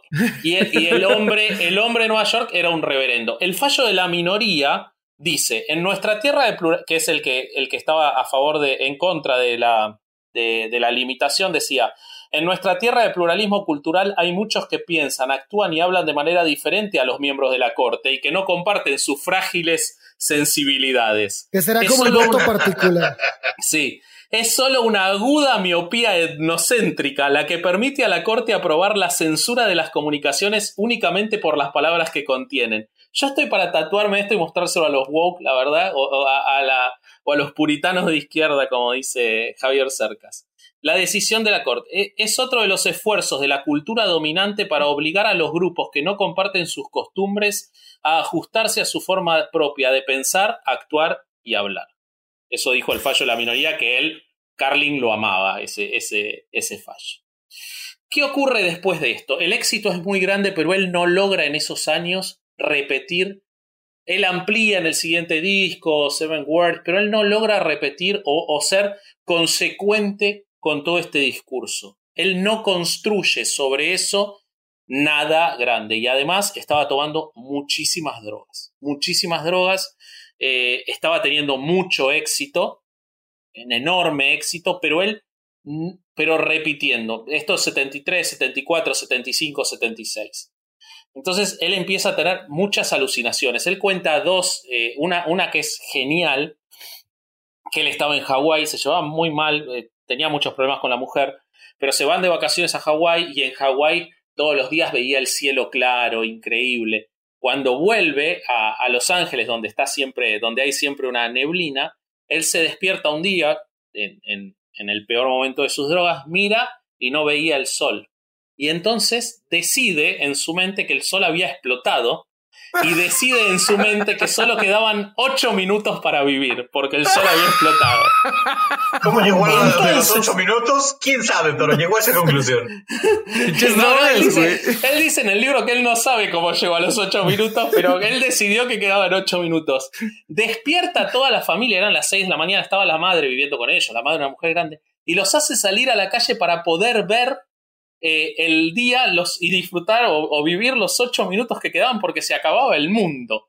Y entonces todos salen y entonces la mujer, medio dormida y, y así, le dice, eh, pero escúchame, eh, y si no es así, ¿por qué, ¿por qué no lo chequeamos? Y entonces lo hace entrar a la casa y llama a un amigo que además era su road manager. Lo llama y le dice, escúchame, que estaba en otra ciudad. Le dice, vos podés salir afuera y fijarte si está el sol o si explotó. Entonces el amigo sale, mira, le dice que el sol no había explotado, que estaba ahí, entonces puede volver a dormir. Pero estaba en un momento calamitoso. Oye, pero me imagino como recuerdan ese capítulo de Los Simpson, el del ángel, el, el, fósil del ángel que lo descubren y que según se va a acabar el mundo. Así me imagino el minuto nueve. Güey, 7.58, 7.59, 8 minutos. Ah, cabrón, qué Como en el 2012, güey.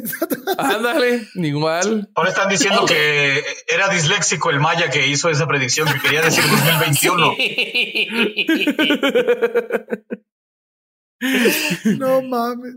Otro, otro problema que empieza a tener Carlin en esos años, bueno, en esos años él conduce el primer Saturday Night Live. Él es el primer host de Saturday Night Live. Ah, sí. Eh, en el año 75. Y hay, hay otra regla que nace gracias a Carlin, pero a ver, continúa. Decila, decila, por favor, porque viene a esto. Decila, decila. Todos, eh, es, el, es el primer programa en la historia, la primera vez que va a salir al aire, el primer invitado, que saben, es el mismito, el mismito formato, sigue desde entonces hasta hoy. Sale, eh, hay un cold opening, que es el primer sketch, y luego sale el host invitado, da unas palabras, en el caso de comediantes hacen su monólogo, y salen como invitados en, en, en, los sketches del programa del día. Pero todo el mundo tiene miedo de que este güey diga algo muy loco, que los vaya a meter en problemas, porque es televisión y, va a tener un rating brutal eventualmente. Entonces, retrasan cinco segundos la transmisión. Así si dice algo que no alcanzaron a meter el bip. Eso fue previendo a Carlin, güey. Y de, ahí en adelante, así que han hecho todas las transmisiones en vivo eso es absolutamente cierto, pero no solo eso, sino que pasaron más cosas. Saturday Night Live sale un día en vivo, pero es toda una semana de preparación en el cual el invitado está con los actores y guionistas trabajando en todo, porque tiene que ser perfecta la transmisión en vivo. Él dice que era el primer programa y que venían, los actores eran todos de la contracultura, estamos hablando de John Belushi, Chevy Chase, en esa primera temporada, ¿quién más está? Eh, está Dan Bill Murray. No, Bill Murray entra cuando se va Chevy Chase. Entra en la segunda o tercera temporada. Sí, en la primera era guionista. Pero se llevaba muy mal con los guionistas. Entonces él, como había tenido, porque eran más conservadores los guionistas, y Lord Michaels también. Entonces él era como un intermediador entre todos. Y, y en parte intermediaba repartiendo cocaína. Dicen que estaba tan, tan pasado que tuvieron que, hay una crónica de la época de Bob Woodward, que después ganó el, Pulitzer, que dice que tuvieron que romper la puerta del hotel el día de la filmación para abrir porque él no se despertaba. Y él dice que no se acuerda de eso, pero que seguramente es cierto. Em, y pero lo que pasó fue que fue tan, tan catastrófico todo. La presentación fue buena, él se negó a actuar porque ya había tenido este problema de que se había sentido muy frustrado actuando. Entonces él no participó en los sketches. Lo que le permitieron hacer fue varios eh, monólogos. Hizo monólogos en, en, distintos momentos del programa. Fue el único que lo hizo. La idea original de Lord Michaels, del productor, era que cada programa, lo, el host, fuera un comediante. Primero él, después Richard Pryor, después Lily Tomlin. Pero lo de él fue tan caótico que cancelaron eso inmediatamente. Por eso es que empezaron a ir famosos de host a Saturday Night Live. Porque se arrepintieron de eso. De hecho, Pryor tardó como siete. Eso, en eso le ganó a Pryor. Él le ganó a Pryor en eso. Pero bueno, él estaba ganando tanta plata que empezó a gastar en estupideces, en estupideces totales. Una de ellas fue comprarse un avión para él. Eh, entonces se compró su propio jet, un jet de último modelo, y lo que hacía era, por ejemplo, viajaba a una ciudad, eh, al aeropuerto de La Guardia en Nueva York, llegaban con su avión, lo estacionaban en la parte de los aviones privados, iba, se compraba un montón de cerveza, volvía al, aeropuerto y pasaba la noche haciéndose fiestas para él mismo adentro del avión con toda la pista. Le gustaba tener toda la pista en silencio vacía y él escuchando música a todo volumen, tomando coca y tomando cerveza. Este, entonces tenía su avión para eso. Además, conoció eh, a un hombre que se llamaba, eh, bueno, en el 77 él filma su primer especial de HBO, un momento muy importante para él. Ya estaba en, decadencia, la decadencia es muy frenética, 78-79, pero ya estaba en decadencia él, ya estaba muy mal. Eh, en el 78 graba un segundo, él debía un tercero por contrato que va a ser importante después, pero no lo, no lo llega a grabar. En el 78 además tiene su primer infarto. Ya su humor para esa época era casi todo escatológico, o sea, ya había dejado todo lo político, lo contracultural, hablaba de mocos, pedos, estaba obsesionado con los vómitos, mucho humor de mascotas, o sea, es, es una época muy baja de la carrera de, de Carlin. Es gracioso también, si uno lo escucha es gracioso, pero no tiene ningún... Es muy, muy gracioso, pero es otra persona casi, casi. Pero lo que hablaba eh, de, de, que él daba un discurso y, y, atrás venía la comedia, en ese momento no existe. Eh, y eh, lo. Y bueno, entonces estaba gastando mucha plata. Conoce a un tipo que lo convence de hacer en el año 78 una película. ¿La sabes esta historia, Horacio? De la película. No, esa no. esa no. Bueno, lo convencen de hacer una película que se llama The George Carlin Illustrated, que consistía en mezclar eh, partes de su show en vivo con animaciones que recreaban otras partes del show gastó una fortuna personal de plata de él, millones. El que lo convence es un tipo que se llamaba Artie Warner, que lo conoce en las reuniones de alcohólicos anónimos de la esposa. Y él, él cuenta que dice, el plan era vender los derechos de distribución, los derechos de televisión, cable para las aerolíneas. Cualquiera que sea el accesorio que hubiera, recaudaríamos suficiente dinero para hacer la película. Esa era la teoría. La realidad fue que, después de haber reunido un equipo de preproducción completo con un anónima impresionante, Artie dio ese paso crucial que todos los productores de películas deben dar el primer día de producción. Se alquiló un nuevo Cadillac. El, productor, le patinó la plata, nunca salió nada. Salieron algunos eh, shorts de animados que ganaron premios incluso porque estaban buenos, pero nunca se hizo la película. En el 79, que este es el quiebre de Carlin, ya es objeto de burla. Tanto eh, Chich Marini y Tommy Chong, o sea, el dúo Chich and Chong, como eh, Steve Martin, eh, como Rick Moranis, el National Lampoon, empiezan a hacer beats de comedia burlándose de la comedia de Carlin. Porque su último su última, sus últimas presentaciones estaba haciendo mucho humor sobre guisantes. Entonces el chiste era que de lo único que hablaba era de los guisantes. En los últimos días del año... Chícharos, exacto. Chícharos aquí en México, sí. gracias. Qué, suerte que tenemos a un trilingüe acá, porque hace, hace los beats en inglés y entiende argentino. Eh, en los últimos días del 79... Se hace lo que se puede, ¿viste? bien porteño, además, bien porteñito y carismático. Eh, entonces, eh, eh, sale una columna en el año 79, a fines del 79, que dice, él dice que era un periódico muy importante, pero que él bloqueó cuál periódico es. O sea, él no dice en el, en el libro quién era, pero dice, se acabaron los 70. Dile adiós a las lámparas de lava, dile adiós a las solapas anchas, Dile adiós a la discoteca. Dile adiós a los zapatos de plataforma con peces de colores. Dile adiós al Estudio 54. Dile adiós a las radios CB y dile adiós a George Carlin. Así decía la columna. O sea, lo dieron por terminado en el año 79 a Carlin. Carlin para el, para el medio era una broma. Estaba terminado, no existía más. Entonces, ahí, como siempre es un tipo con una fortuna impresionante, con una suerte increíble, conoce a un tipo que se llama Jerry Hamza. Jerry Hamza era el hijo de un productor de música country multimillonario de la ciudad de Nueva York que estaba aburrido de trabajar con el padre. Se lo presentan a, a, a George, a Carlin. Carlin estaba, ya no lograba llenar teatro, se había pasado absolutamente de moda. el, comediante top de ese momento era Steve Martin, que era totalmente diferente. Había vuelto la formalidad, era, es muy bueno Steve Martin, pero era otra cosa. Y entonces se lo presentan. Un amigo en común le dice, hey, vos quizás le podés dar una mano preparándole algunos, concertándole algunos shows. Cuando se lo presenta, dice, eh, él dice, es imposible sobreestimar la importancia de Jerry Hamza en mi carrera y en mi vida. Sin Jerry no creo que hubiera escapado del pantano financiero y creativo al que me habían llevado las malas decisiones y las drogas a finales de los 70. Sin su apoyo e instintos infalibles nunca hubiera tenido la confianza para ir más allá del stand-up y comenzar a explorar la comedia como arte. En el camino también se convirtió en algo que nunca yo me había permitido antes, mi mejor amigo. Hamza le empieza a hacer shows y lo que dice es, a ver, vos no estás llenando eh, salas para, para 500 personas, te quedan 300 asientos vacíos. Vamos a empezar a hacer salas para 200 personas que las mismas 200 que vayan llenen esas salas.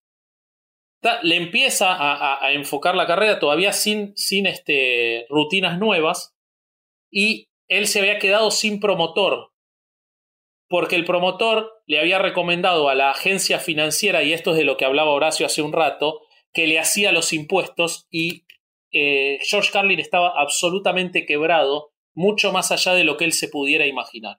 Hacía tres años que no pagaba impuestos, debía más de un millón de dólares en impuestos más las multas.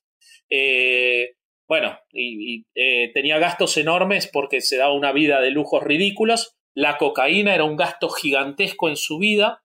Y además la mujer tenía muchos problemas de salud y él tenía que sustentarlos, obviamente.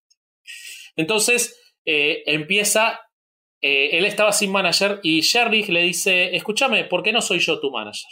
Y él acepta. Y Sherry se empieza a mover entre que le tenía cariño, rápidamente se hacen amigos, y que quería separarse del padre, este hombre, que realmente no necesitaba el trabajo. De hecho, él dice que muchas veces le llegó a dar hasta un millón de dólares de dinero para pagar cosas, porque obviamente los impuestos además tenía que pagarlos de ese año, que tampoco tenía plata para pagarlos de ese año. Entonces estaba absolutamente quebrado. Hamza empieza a buscar en el fondo de... En otras palabras, la tenía súper adentro. Sí, mal, mal. doblada, forrada de lijas. ¿Pero qué hace este Hamza?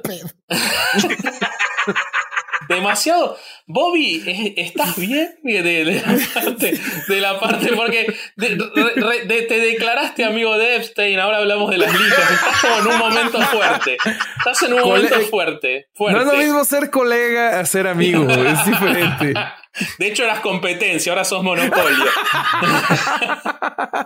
Eh, entonces, Hamza empieza a buscar lo que puede y encuentra que Atlantic Records, los que le grababan sus discos, le habían hecho un contrato por cinco discos y él debía uno. De hacía cinco años que no grababa nada. Por ese disco el contrato decía que le tenían que pagar 300 mil dólares. Pero, entonces Hamza va a verlos y le dice, escúchame, grabemos el disco y nos pagás los 300 mil dólares.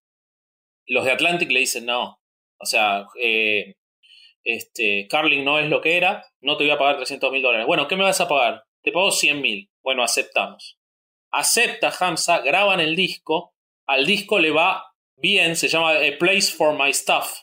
No sé si lo oíste, si lo oyeron, si lo oíste, Horacio. Está, Yo ese no está bueno, no es nada innovativo, pero está bueno. Y tiene una extensión de, de Seven Dirty Words. Eh, tiene dos eh, beats que ya empiezan a mostrar su nueva cara, que son Interview with Jesus, que si no lo escucharon es espectacular, escúchenlo por favor. Nueva voz. Él, él, hace de Jesús. Es, sí, su nueva voz, es cierto. Eh, él hace de Jesús y es muy gracioso, muy, muy gracioso. Y tiene lo que sería, después de él desarrollaría más adelante, que es Abortion. tiene la, la primera parte de Abortion, que es muy importante, que es, ¿se fijaron alguna vez que todas las antiaborto son mujeres con las que uno jamás se acostaría? No dice, no dice mujeres, no dice géneros. Los ah, antiaborto. Se ha dado cuenta que la gente, la que toda la gente antiaborto es gente con la que no querrías coger en primer lugar. Es cierto, es cierto, no dice género, tenés razón. Pero solo dice eso, en ese disco solo está esa parte. Cuando él, eh, cuando él graba ese, ese disco, le va moderadamente bien, pero ¿qué pasa? La revista Playboy se interesa en entrevistarlo, en realidad, en ese momento la entrevista de la Playboy era muy leída, muy, muy leída. Se interesan, se interesan en entrevistarlo porque querían escuchar todo lo sucio de las drogas, de la quiebra, pero él hace una entrevista muy graciosa, muy buena, muy inteligente, en la que habla de cuestiones políticas, habla de, en qué se transformó Estados Unidos, está apareciendo su archienemigo Ronald Reagan en ese momento, y le hace muy, eh, hace que se, que se vuelva interesante de vuelta, de cierta forma, Carly. Oye, pero estoy confundido. ¿Cómo que en la revista Playboy hay texto? Eres muy joven para saber esto. Muy joven para saber esto. Pero eh, el, decir públicamente que compras Playboy para leerla era el pretexto ideal porque era una muy buena revista. Muy. O sea, que te entrevistaran en Playboy gringa, no, no, no, no las otras. En la Playboy gringa. En los ochentas era como que te entrevistaran en Time. Era un pedo cabrón. De hecho, le hacían grandes periodistas las entrevistas. Sí, y, los columnistas también eran cabrones. Pero mis estimados generación Y tienen que saber que era la, la revista cochina y ahí estaban las morras encueradas. la cochina era la Hostler. La cochina era la Hostler. o sea, En, en, en, Playboy veías, veías chichis, veías pompis y cuando todavía se usaba veías un poco de vello público y ya. y ya. En Hostler veías intestinos, güey. De hecho, no sé si vieron, me imagino que sí, la película, si no la vieron y la recomiendo Larry Flint versus The People. The People versus Larry Flint de Milos Forman. Excelente, excelente. Eh, en la que se cuenta la historia de Larry Flint, del fundador de Hustler. Buenísima película. Campeón de la libertad de expresión. Exactamente, exactamente. Bueno, eh, él, ¿qué pasa ahí? Él tiene que dejar la cocaína, una de las cosas que le hace dejar Hamza, no por una cuestión de, funcionamiento y nada, sino porque no la podía pagar más. Entonces él deja la cocaína. Otra cosa Eso es lo que lo hizo sobrevivir, güey. O sea, todos sus amigos se fueron muriendo porque siguieron en excesos y Carlin le bajó brutalmente. Ya había tenido dos infartos para ese momento. La madre. Eh, bueno, en el 82, eh, Sherry también encuentra que eh, los convence a los de HBO de filmar un tercer especial. Que lo, un especial del que Carlin no estaba convencido de hacer, porque aparte Sherry Hamza le dice hay que hacerlo en el Carnegie Hall. Vos te tenés que reivindicar, tenés que hacerlo en el Carnegie Hall. Él no quería, ¿por qué? Porque en el Carnegie Hall, como es un lugar muy, eh, muy requerido, tenía todo reservado. Entonces él no podía hacer dos funciones, podía hacer una sola. ¿Y eso qué significaba? Que no había backup de filmación. Solo se filmaba uno. No podían mezclar dos para hacer el show lo mejor posible. Entonces, Carlin no lo quería hacer. Una sola toma, perros. Exacto. Tenía que salir Sinatra, pero de la comedia. Lo hace y eh, él considera que era un desastre. La esposa, que era la productora, que ya se había rehabilitado y todo, eh, la pasa pésimo editando porque tenía que salir perfecto y no tenía backup.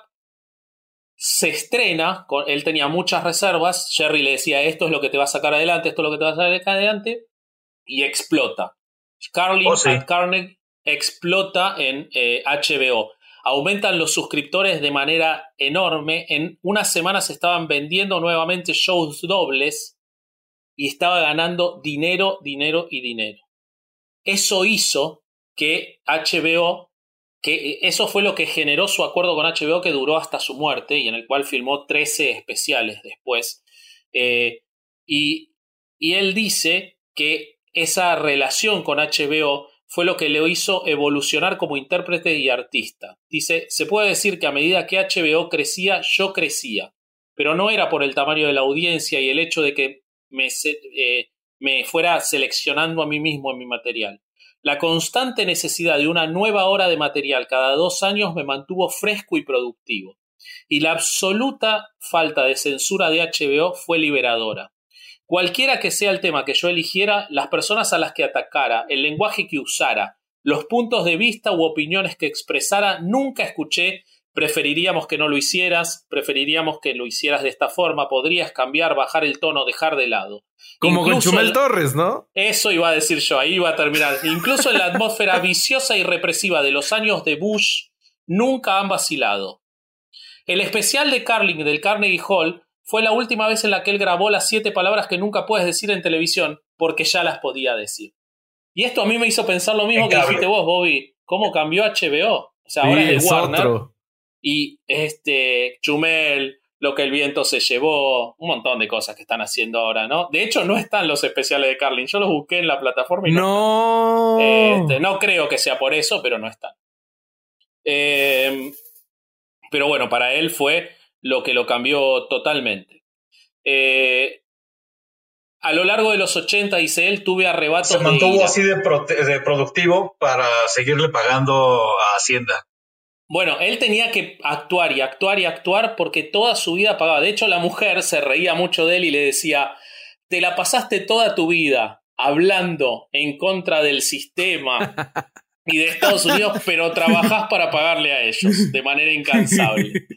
Eh, él dice, a lo largo de los 80 tuve arrebatos de ira que seguía acumulándose y supurando, enojado conmigo, conmigo mismo por meterme en este lío fiscal por ser tan tonto que no tenía el sentido común para evitar el lío fiscal, enojado conmigo mismo por no haber conseguido la ayuda para Brenda antes, por el daño que le hicimos a Kelly, su hija. Pero ese enojo me dio buenas cosas. Poco a poco aprendí a canalizarlo donde realmente pertenecía, alimentando la nueva voz que había hecho esas breves apariciones en el Carnegie. Una voz que poco a poco se hizo más aguda, más fuerte, poblando toda mi personalidad, más auténticamente yo la ósmosis del clima político imperante era, se hace muy real para una persona como yo, y así durante los años de Reagan se aceleró otro proceso. Además de encontrar mi voz auténtica, estaba encontrando una posición auténtica desde la que hablar. Una década antes, en los 70, cuando hice mis álbumes de, álbumes de oro, no tenía ningún conjunto sintetizado de sentimientos o información política. Más allá de algunas frases ingeniosas sobre el racismo o sobre Vietnam, no tenía un punto de vista coherente. Era más una cuestión de vamos a drogarnos. Sí, hombre, estoy en contra de esto y en contra de aquello, pero ¿quién diablo sabe por qué? En los 80 eso cambia. Él se suscribe a todas las eh, publicaciones de izquierda que puede encontrar, a todos los diarios liberales, a todo lo que él pudiera informarse y consumir para empezar a tener la visión que él quería construir y que sabía que él tenía cruda, pero que no tenía formada. Él se consideraba un tipo sumamente inculto hasta ese momento. Estamos hablando del año 83. Por eso es que yo les digo que el Carling que, que todos, que a todos nos marcó, tuvo, fue un Carling de 25 años nada más. Todo lo demás llevó a construir eso, pero no existía de manera tan eh, formada de ninguna manera. Refinada, ¿no? Exactamente. Él ya tenía casi 50 años en ese momento. De hecho, si te pones a ver los especiales, la voz eh, definitiva la tiene hasta los noventas. Ni siquiera es en Carlin at, Carnegie, ni siquiera es eh, es hasta los noventas cuando dices, wow, ah, que es cuando pues la mayoría de nosotros los, lo, conocimos. Los especiales ochenteros no pasaban en el HBO mexicano, que mis papás también tenían.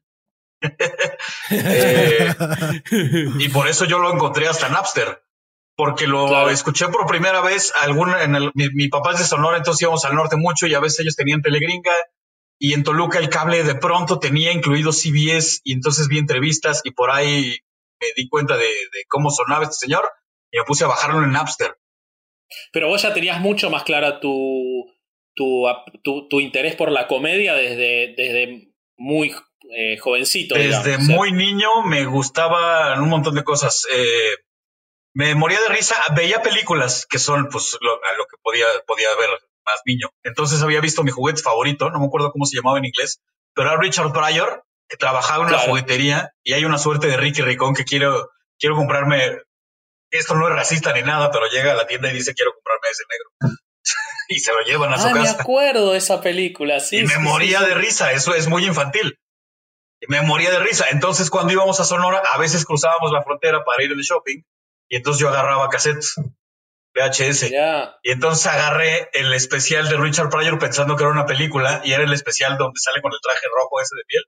El del 79. El, el que es en el que cuenta el chiste de la chancla que todo el mundo en el planeta se ha robado. De la mamá que avienta la chancla y la chancla lo regresa como boomerang. Es de Richard Pryor. Sí, sí, sí, sí.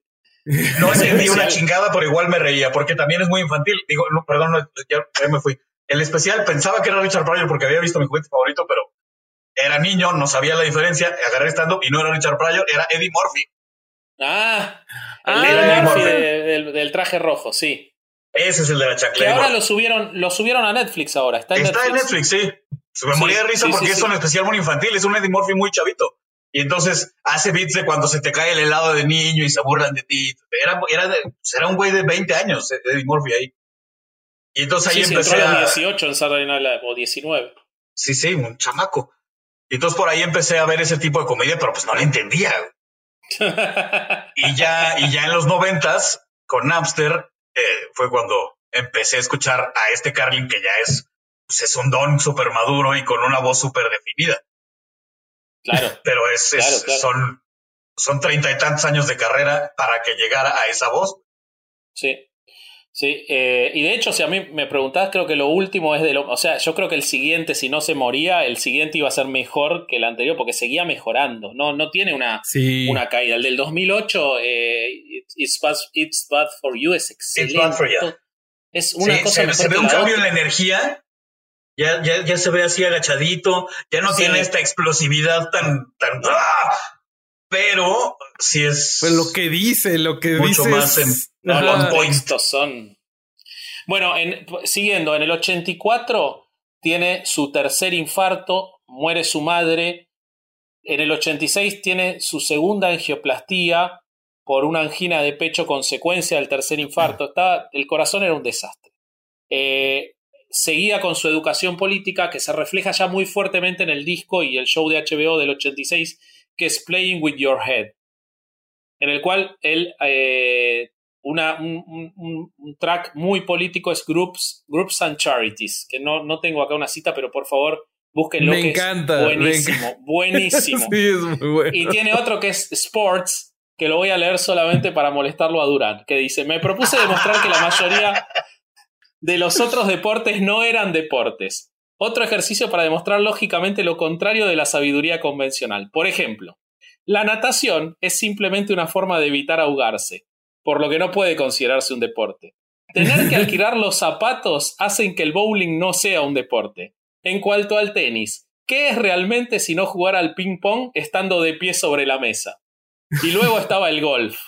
Aquí el punto era menos que el golf no era un deporte, que lo tonto que es golpear una pelota con un palo, luego caminar detrás de ella y luego volver a golpear. otra vez! ver moscas cogiendo. Ver moscas cogiendo es mucho más estimulante.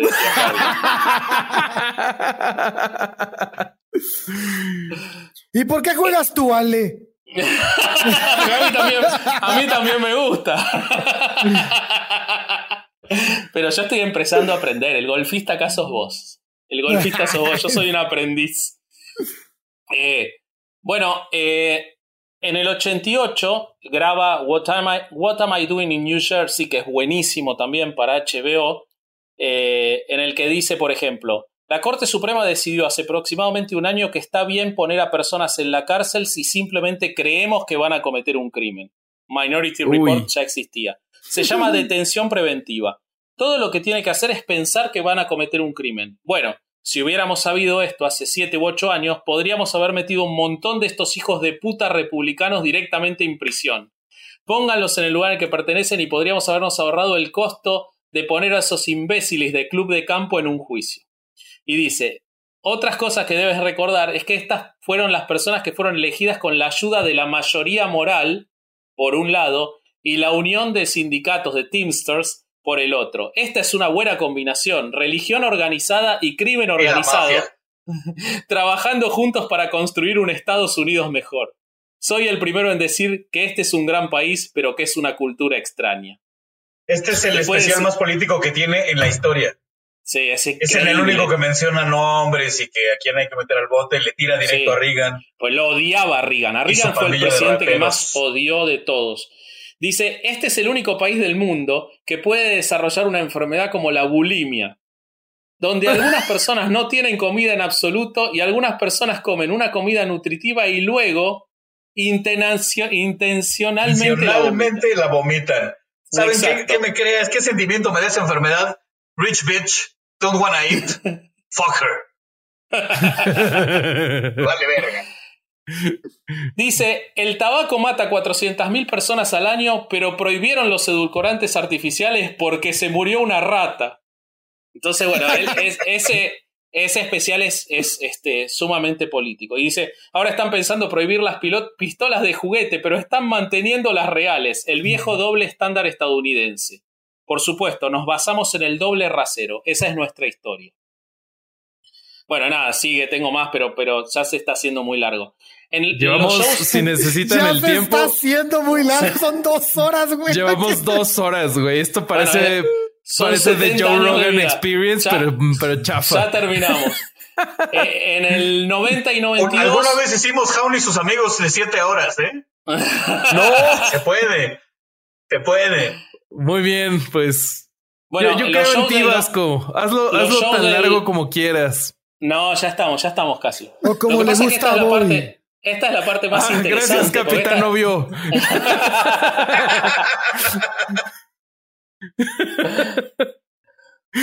venga, venga.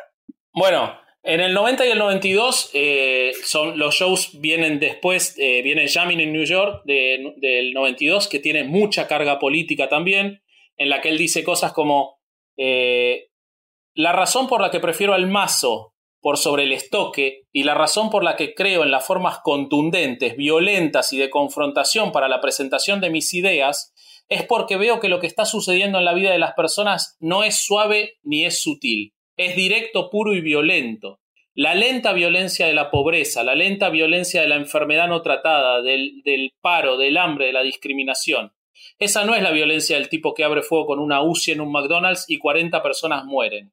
La violencia real que ocurre todos los días, sin ser escuchada, sin denunciar, una y otra vez, se multiplicó por un millón, y no es suficiente tener una respuesta inteligente o una canción ingeniosa. Fuck you, motherfuckers, es mi enfoque. Al mundo, al liderazgo. ¿Cuándo vamos a empezar a asesinar a las personas adecuadas en este país?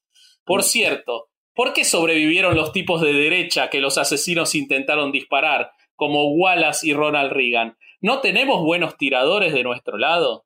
era muy fuerte su, su posición. Madre ese especial es eh, en Nueva York, se llama Jamming in New York, ¿no? ¿Es ese? Sí, exactamente. ¿Sabes cómo abrió? ¿Te acuerdas cómo, abre? No, no me acuerdo. Hello, New York! Hello, New York! Well, fuck you! Just trying to make you feel at home. Más subtítulos. Eso es algo muy chilango también, ¿no? Vete la chingada. bueno, en ese especial tiene muchísimo, él hace un largo eh, desagregado sobre las palabras, pero en ese momento, estamos hablando de 1992, eh, hace casi 30 años, habla sobre los planteos del lenguaje políticamente correcto y las políticas de identidad. Él ahí hace todo un bit que eh, Chappelle, no digo que lo copia, pero que Chappelle tiene una actualización cuando hace eh, ese tan bueno en el que dice que se puede hacer humor, eh, que puede haber un chiste que termine y le pegué en la... En, so I, eh, I, kicked her in the pussy. No sé si lo vieron, pero es buenísimo. y entonces, él habla de que la violación puede ser divertida. Habla. Rape can be funny, se llama el, el, Exacto. Porque le decían, no, no se puede hacer humor sobre todo, no se puede hacer humor sobre violación. Él dice, sí se puede y puede ser divertida. Y dice.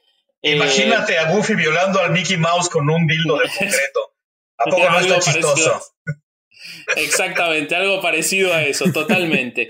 Y después dice que, eh, que por esto se enojan las feministas, pero que él en realidad no tiene nada, él está absolutamente a favor del feminismo, de todas sus causas, de todos sus planteos. Él de hecho dice que toda la culpa de todos los males del mundo son de los hombres, pero de que él tienen que entender que lo que él se está riendo cuando hace ese beat, porque él dice, bueno, ¿y por qué se lo, eh, violó eh, Goofy a, Mickey Mouse? No me acuerdo si es Elmer Foot con Porky, pero es lo mismo. Le dice, porque el otro lo estaba seduciendo. Entonces él de lo que se está riendo es de cómo los hombres justifican la violación. Exacto. De cómo los hombres justifican la violación. Y cómo lo que hablamos cuando hablamos de cultura de la cancelación o de los límites del humor, que el chiste no está sobre lo que decís, sino sobre todo lo que significa en eso. Bueno, eh, bueno, en esos años él habla sobre, mucho sobre todo esto, son muy exitosos. Eh, ahí es donde tiene, en el del año 92, es donde está el de que nosotros somos la especie en peligro de extinción y que nosotros somos los que estamos en peligro, que el planeta no necesita que los hombres lo salven, que somos tan prepotentes que creemos que el planeta necesita salvación, el planeta vivió miles de millones de años sin nosotros y nos puede empujar y seguir viviendo sin nosotros y que los que estamos en peligro de extinción somos nosotros y que la prepotencia Maravilloso ese beat. salvar También se burla de, los germófobos, ¿no? De la gente que ah, está lavándose demasiado. Si se me cae la comida ah, al piso, ¿sabe qué hago? La recojo y me la como. Nunca tuve. es cierto. En, mi barrio no había gente con polio, no había gente con todas enfermedades. ¿Saben por qué? Porque en verano nos metíamos a nadar al río Hudson, que es donde se desembocan todo el, eh, las alcantarillas. La, mierda. Sí, entonces, ¿sabes por qué nunca nos enfermábamos de niño en mi barrio? Because we swam, we swam in raw sewage. Because we swam in raw shit. We were tempered in raw shit. Mi sistema inmunológico está perfectamente preparado. Eh, bueno, después en el 96 graba Back in Town. Entre el 92 y el 96 no graba por año porque hace mucha televisión. Hace incluso un programa infantil que se llamaba Shining Time, en el que él era un conductor de trenes, chiquitito así, y le encantaba hacerlo. Él dice que generó un vínculo que hoy, bueno, hoy en el 2008 falleció, pero que en ese momento que habían crecido los chicos que lo veían y reconocían a un Carlin distinto, bueno, eh, hizo otras cosas. En el 96 hace Back in Town, en donde sí está Abortion completo, que es espectacular. Es la última versión que es, pero es brutal, es increíble. Es increíble, increíble. Dice. Es la que dice eh, pro No son pro-life, they're anti-woman. Ah, sí, increíble. No son no están en pro de la vida, están en contra no son pro vida, son antimujer. No mames. está tirándole mucho a, esta ala derechista super conservadora gringa que está en contra del aborto, pero a favor de la pena de muerte. Están salvando fetos, pero matando doctores, güey. Sí, la parte que dice no, a estas personas pro vida no les importa un feto después de que nace. Después de que nace, solo les vuelves a importar hasta que te meten al ejército. Hasta que estás en la edad, de, la edad para ser proscrito. Se, van a hacer todo por ti para que sobrevivas cuando eres feto. Una vez que naciste, ya vales verga, no les importa, no tienes welfare, no tienes salud, no tienes nada, hasta que you reach military age. You're, Once you are born, you're on your you're own. On your own. you're on your own. Ah, Exacto, y ahí es donde dice que eh, ¿Qué pasa si ese, ese, ese feto que ellos quisieron que, no, que viviera se transforma en médico que hace abortos y ahí sí está bien matarlo, ¿no? Dice esas cosas. Eh, bueno, en el 97 él enviuda, muere su mujer muy joven, pero bueno, muchos problemas de, de, salud de toda la vida. Graba el especial de 40, 40 Years of Comedy, hace la entrevista con Jon Stewart. Él habla en el libro Maravillas de Jon Stewart, dice que lo mejor de ese especial, que él odió hacerlo, fue haberlo conocido a Jon Stewart. Eh, de hecho, él, si ven la entrevista, cuando termina, le dice, vos nos vas a dar muy buenas cosas, le dice a Jon Stewart, que estaba como intimidado por Carlin. Eh, es un súper, súper, súper especial porque tienen primero un mashup de toda su carrera, de esos 40 años hasta ese momento, en el 97, me parece. Después de esa recopilación de lo mejor de su carrera, sale y hace el beat este que te digo, que es el que es un infoprecial, y hace la mezcla de media, news, show business, eh, sales Politics and Religion, una cosa así. Y después Sí, hace el- revive su rutina de mascotas con sus nuevas mascotas. Y luego es la entrevista con Jon Stewart. Exacto. Y es una chulada, lo, lo, lo disfrutas de inicio a fin muy cabrón y la entrevista está espectacular. Es que todo en esa época es genial de él. Bueno, en Es donde dice que ya 90 no fuma marihuana, pero que sí tiene un gallito siempre en su casa. Entonces que siempre está escribiendo material nuevo y lo escribe totalmente sobrio. Ya no está en edad de andarse poniendo hasta el pito. Pero siempre tiene ese gallito por ahí en su casa. Entonces en algún momento va y le da una o dos fumadas. Es todo lo que necesito ya me da una o dos fumadas. Y entonces es punchline time. Y, y ahí es donde arregla los chistes nuevos. En el 99 graba You're All Deceased, que es increíble, increíble. Ese es el que yo les contaba al principio, que es el que yo vi en el año 99, que, que lo grabé y que donde está There's No God. There's No God es una obra de arte. No me atreví ni a traducirlo. Por favor, vayan, búsquenlo, véanlo. Así cierra. Claro. No existe Humpty Dumpty y no existe Dios. Y hace una Y la adoración a Joe Pesci, que, que incluso se creó una iglesia en Es internet. buenísimo, es la iglesia buenísimo. de Joe Pesci. Es la explicación de decir, yo entre creer en Dios y creer en Joe creer en Pesci, Joe Pesci. prefiero, prefiero creer en Joe Pesci. Joe Pesci soluciona las cosas, le pedí a Dios Con un durante bat de béisbol, ¿no? Le mi estuvo pidiendo a Dios que el ruidoso. pinche vecino ruidoso y Vino nunca Joe me hizo Pesci, caso. un día Pesci y un bat me pusieron en orden ese pendejo en 10 minutos. Es increíble, increíble. Es, es perfecto. Para mí ese texto es perfecto. No le puedes sacar nada. You know who I pray to? Joe Pesci. First of all, because he's a good actor. And to me, Sí. that counts. And second, he seems like a guy that can get things done.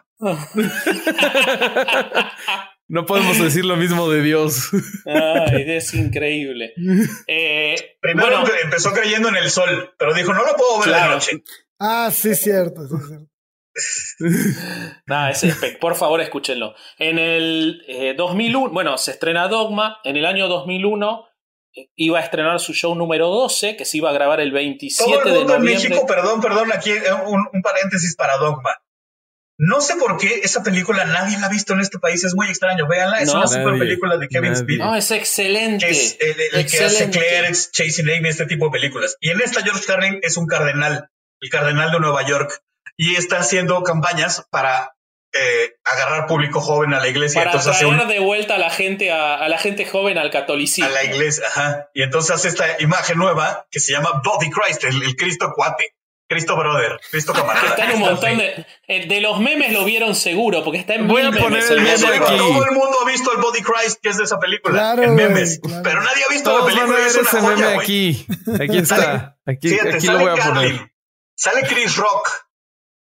No. Sale el mismo director, el Silent Bob. Ese es, ese es Sí, Kevin Smith. Stan Jay y Silent Bob. Jay and Silent Bob. eh, sale, ¿cómo se llama? Matt Damon y Ben Affleck. Matt Damon, Matt y Ben y Ben Affleck son Affleck. los dos ángeles que vienen a, a matar al, al niño. Loki. Eh, son Loki y Bartleby. y después Y está. sale este Alanis actor- Morissette. es Dios. Alan, Ri- Alan Rickman hace Alan del Rickman es el eh, Pentatron, ¿o cómo se llama? Ah, es verdad, ese, sí, la voz de Dios. Es la voz de Dios. Sale Chris Rock, que es el, el, el treceavo apóstol, pero no sale en la Biblia porque es negro. No, esa película es buenísima. Si no la vieron, por favor, vayan a verla.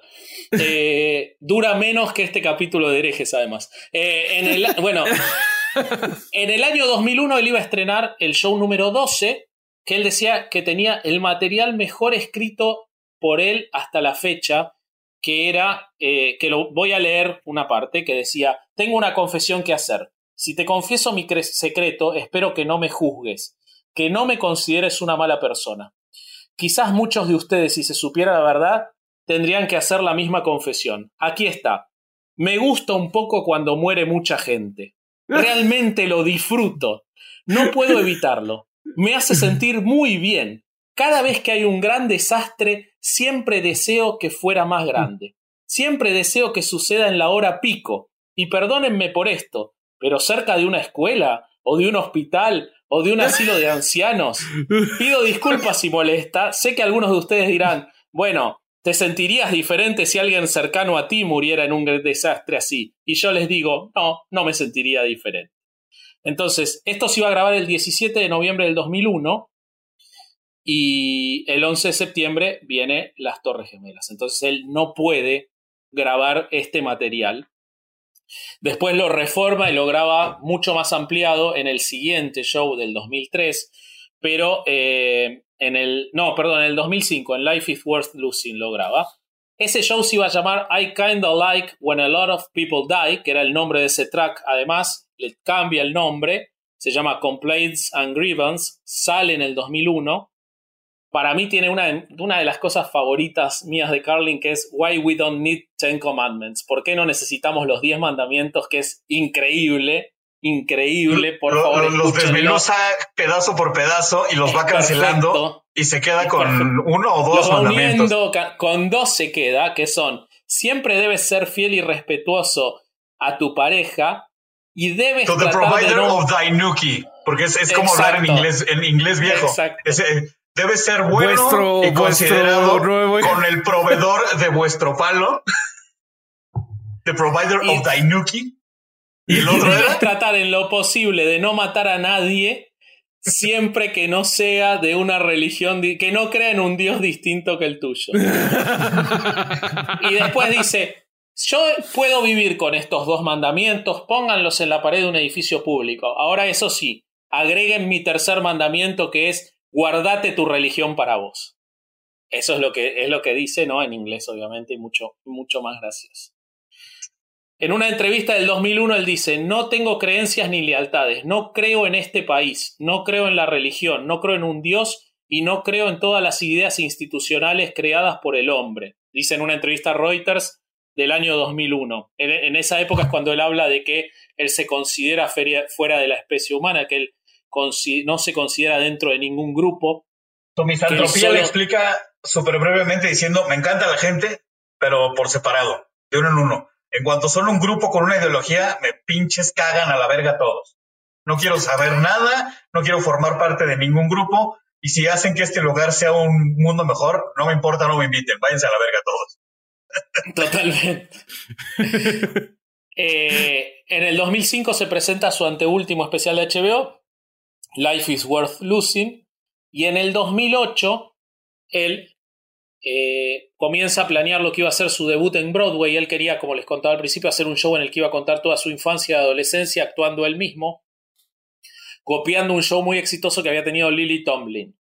Eh, además, en el año 2008 se estrena It's Bad for You, que es increíble, que tiene Parents in Hell, He's Smiling Down, Things We Say When People Die, que es eh, el, track más escuchado de George Carlin en Spotify, que es, este, es buenísimo. Es, eh, eh, cuando él habla de las estupideces que decimos en los funerales o cuando alguien muere, que empieza diciendo, hay cosas que decimos cuando la gente muere, la mayoría de nosotros, que nadie cuestiona, no son examinadas. Les voy a dar un par de ejemplos. Después de que alguien muere, la siguiente conversación por, seguramente tendrá lugar más de una vez. Dos personas se encuentran en la calle. Hey, ¿escuchaste? Phil Davis murió. Phil Davis. Pero lo vi ayer. ¿Sí? Bueno, no ayudó. De todos modos se murió. Aparentemente, el simple hecho de que vos lo vieras no frenó su cáncer. De hecho, puede que lo haya hecho más agresivo. ¿Sabes? Podría ser que tú seas responsable de la muerte de Phil. ¿Cómo puedes vivir contigo mismo? Y bueno, así hace un montón. Eh, habla de el movimiento autoestima, que es increíble. Por favor, vayan a escuchar eso, porque es tan actual. Dice cómo... Autoayuda, como le dicen a los libros, porque está hablando de los libros de autoayuda. Sí, ¿Por qué voy a ir a una biblioteca, a una librería a comprarme un libro de ayuda, de autoayuda? Eso quiere decir que ya me levanté, salí de mi casa, fui a la tienda y compré el libro. Creo que ya estoy lo suficientemente motivado. Toma tu pinche libro, vete a la verga. Ah, también habla de la educación de los hijos, de cómo esta es una sociedad obsesionada con los chicos, de cómo eh, no se los deja jugar a nada, habla de los juicios a los colegios, eh, habla también, y es muy gracioso, de cómo hoy los chicos no pueden perder a nada, que nadie pierde, a ningún chico pierde, sino que es el último en ganar, eh, que, que, los padres después no entienden por qué los hijos pierden los trabajos y no sirven para nada, porque la primera vez que se enfrentan con ser un perdedor es cuando los echan de su primer trabajo. Nada, es maravilloso, por favor, vayan a escuchar eso. Eso es en el año 2008. El 18 de junio se lo selecciona para recibir el premio Mark Twain del Kennedy Center, que unos años antes había recibido Richard Pryor, de hecho fue el primero, pero cuatro días después, yo dije 15, pero fueron cuatro días después, fallece. Eh, con lo cual lo recibe póstumamente. Si pueden ver en YouTube la ceremonia de entrega, es muy buena, es muy emotiva, pero además es muy graciosa. Eh, eh, bueno, tenía 71 años nada más, pero fallece de un infarto. Finalmente el corazón se lo lleva. Y él no lo esperaba. En el libro él habla muchísimo de todos sus proyectos futuros, de sus siguientes especiales. Eh, o sea, no, no es que traía una enfermedad larga, bueno, estaba muy mal del corazón, le habían hecho varios stents, muchos eh, cirugías y había tenido muchas anginas, pero bueno, no esperaba morirse en ese momento. En total filmó 13 especiales de HBO, escribió 6 bestsellers, grabó 20 discos, ganó 6 premios Grammys y la revista Rolling Stone lo eligió el segundo mejor comediante de la historia por debajo de Richard Pryor. Así que esa es la historia de el amado George Carlin. Por lo menos eso es todo lo que yo tengo. ¿Y qué opinan? ¿Es el más grande de la historia? Yo creo que sí. Eh, para mí es, o sea, es mi favorito. No sé si pudiera ya ponerle el más grande de la historia. Definitivamente la vida la orilló a ser el, más productivo comediante de stand-up de la historia, sí. Claro. Pero no fue su elección.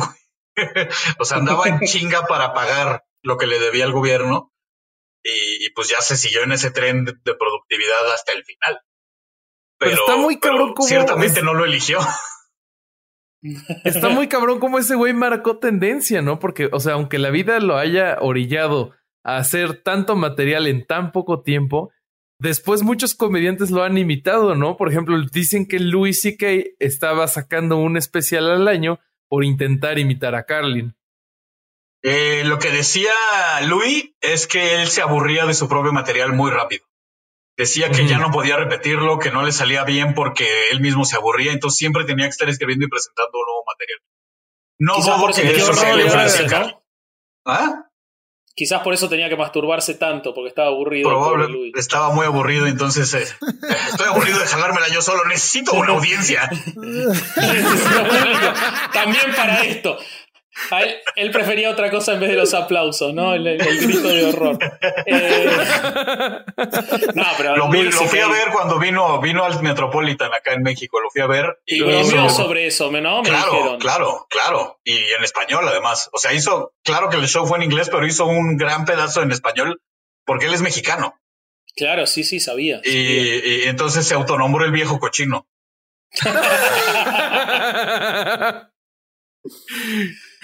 Escuché que tenía un beat, ¿no? Que decía eh, todos tenemos algo o alguna perversión extraña. La diferencia es que ahora ustedes conocen la mía.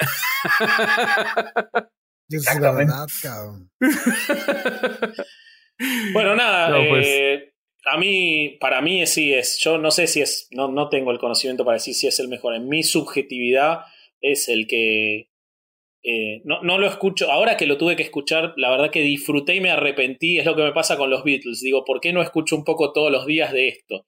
Porque la verdad es maravilloso. O sea, eh, sé que es mi banda favorita y no la escucho todos los días y debería, y con Carlin me pasó lo mismo. Eh, en estos días que estuve tanto leyéndolo y escuchando los, tracks y digo, esto hay que escucharlo más, te cambia las ideas, es increíble. Y además lo, que me ha pasado en el que, a mí en el que, rodea estados cuadrados de Estados Unidos para meter ahí a los delincuentes y dividirlos por el tipo de delincuente y después hacer especiales de cable y con eso juntar dinero y balancear el, presupuesto de Estados Unidos. No mames, qué puta joya, güey. No me acuerdo, ¿en cuál viene ese?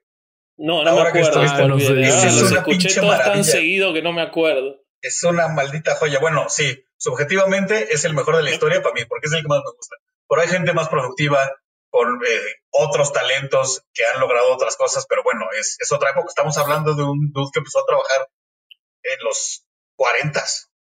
Sí, sí. O sea, es como, hablar de las películas de Pedro Infante.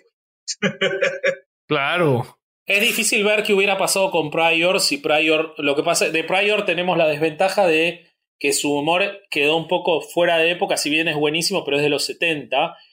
Pero si Pryor hubiera hecho menos películas, si hubiera seguido y no hubiera tenido todos los problemas personales que tuvo y no se hubiera muerto tan joven, probablemente hoy Pryor estaría haciendo lo que tomó Chris Rock, que es muy bueno, pero sin la misma calidad, porque Chris Rock es, es intenta ser Pryor de hoy.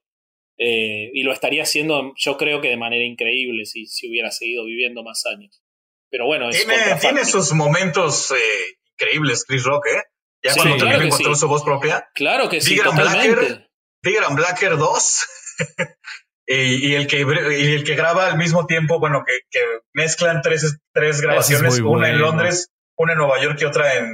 ese es buenísimo. Wow. Ese es buenísimo. ¿Qué decías, Sale, antes? ¿Te interrumpimos? Ah, no, que, que este, que cuando escucho a Carolyn, cada que escucho uno nuevo, bueno, el, mismo, pero una vez más, siempre le pongo atención a cosas que no había escuchado en la primera, o la anterior, o la anterior, y así. Y no importa cuántas veces lo escuche, siempre digo, no mames, esto no, lo, no le ha puesto atención a esto, güey, o a esto otro. Totalmente. de acuerdo. Totalmente. Bueno, bueno, pues creo que a la audiencia le queda la tarea de echarse también todos los especiales de Carlin y ver si tenemos razón o no. Yo he compartido bits de Carlin en, mis redes, así cachitos, pongo los videos y mucha gente solo me contesta, ¿quién es ese viejito enojado queriéndome enseñar cosas? O sea, sí, bloqueados, güey, bloqueados. Hay, gente en estas generaciones nuevas que no le va a poner atención al discurso, sino a la forma lo que es muy estúpido. O sea, vete al puto fondo, güey. ¿De qué me estás hablando? De que, ay, está enojado, me hace sentir mal. Por eso están ahí haciendo bailes de TikTok, ya me emputé. Oye, excelente, excelente investigación, Ale. ¿eh? Muy buena, güey. La verdad que fue, lo disfruté muchísimo. Eh, me hubiera gustado que sea un poco más corto, pero era, es mucho porque todo, de hecho dejé afuera el 80% de su historia. Tiene, tiene tanto, tanto, tanto material de, lo que pasó para ser lo que fue y todo llega directamente a su comedia. Toda la relación con su madre, con su hermano, el padre, eh, su esposa, eh, las drogas, eh, las mudanzas permanentes, quedarse sin dinero, la muerte de los comediantes a su alrededor, la competencia con los comediantes nuevos que surgían. Hay tanto de él que es, es, invaluable, la verdad. Lo disfruté mucho. Pues muy bien, creo que no queda más que agregar y nos podemos despedir por hoy. Perfecto. Mi estimado Horacio, ¿cómo te puede encontrar eh, nuestro bellísimo público? Gente hereje, gente que arderá en el infierno junto con nosotros, me pueden encontrar en absolutamente todas las redes sociales, menos Grinder.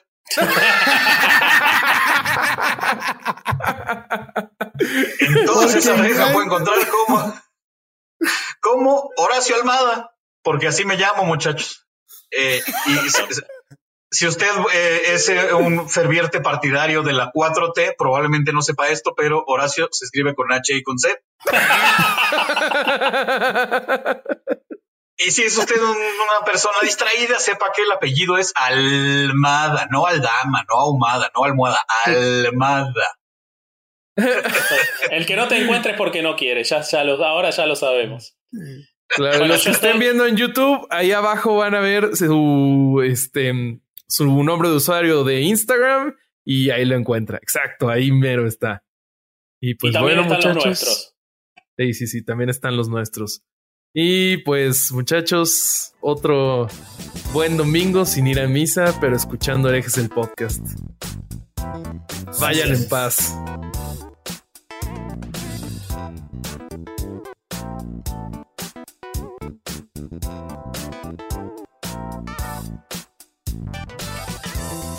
¿Estás listo para convertir tus mejores ideas en un negocio en línea exitoso? Te presentamos Shopify. Tal vez no lo sabías, pero nuestro podcast More Than Mamis es un negocio y lo empezamos por supuesto para desahogarnos y hablar sobre la maternidad, no para convertirnos en expertas de ventas y del e-commerce. Así que sí, necesitábamos ayuda para vender nuestro merch y poner en marcha nuestra tienda. ¿Y cómo suena con Shopify?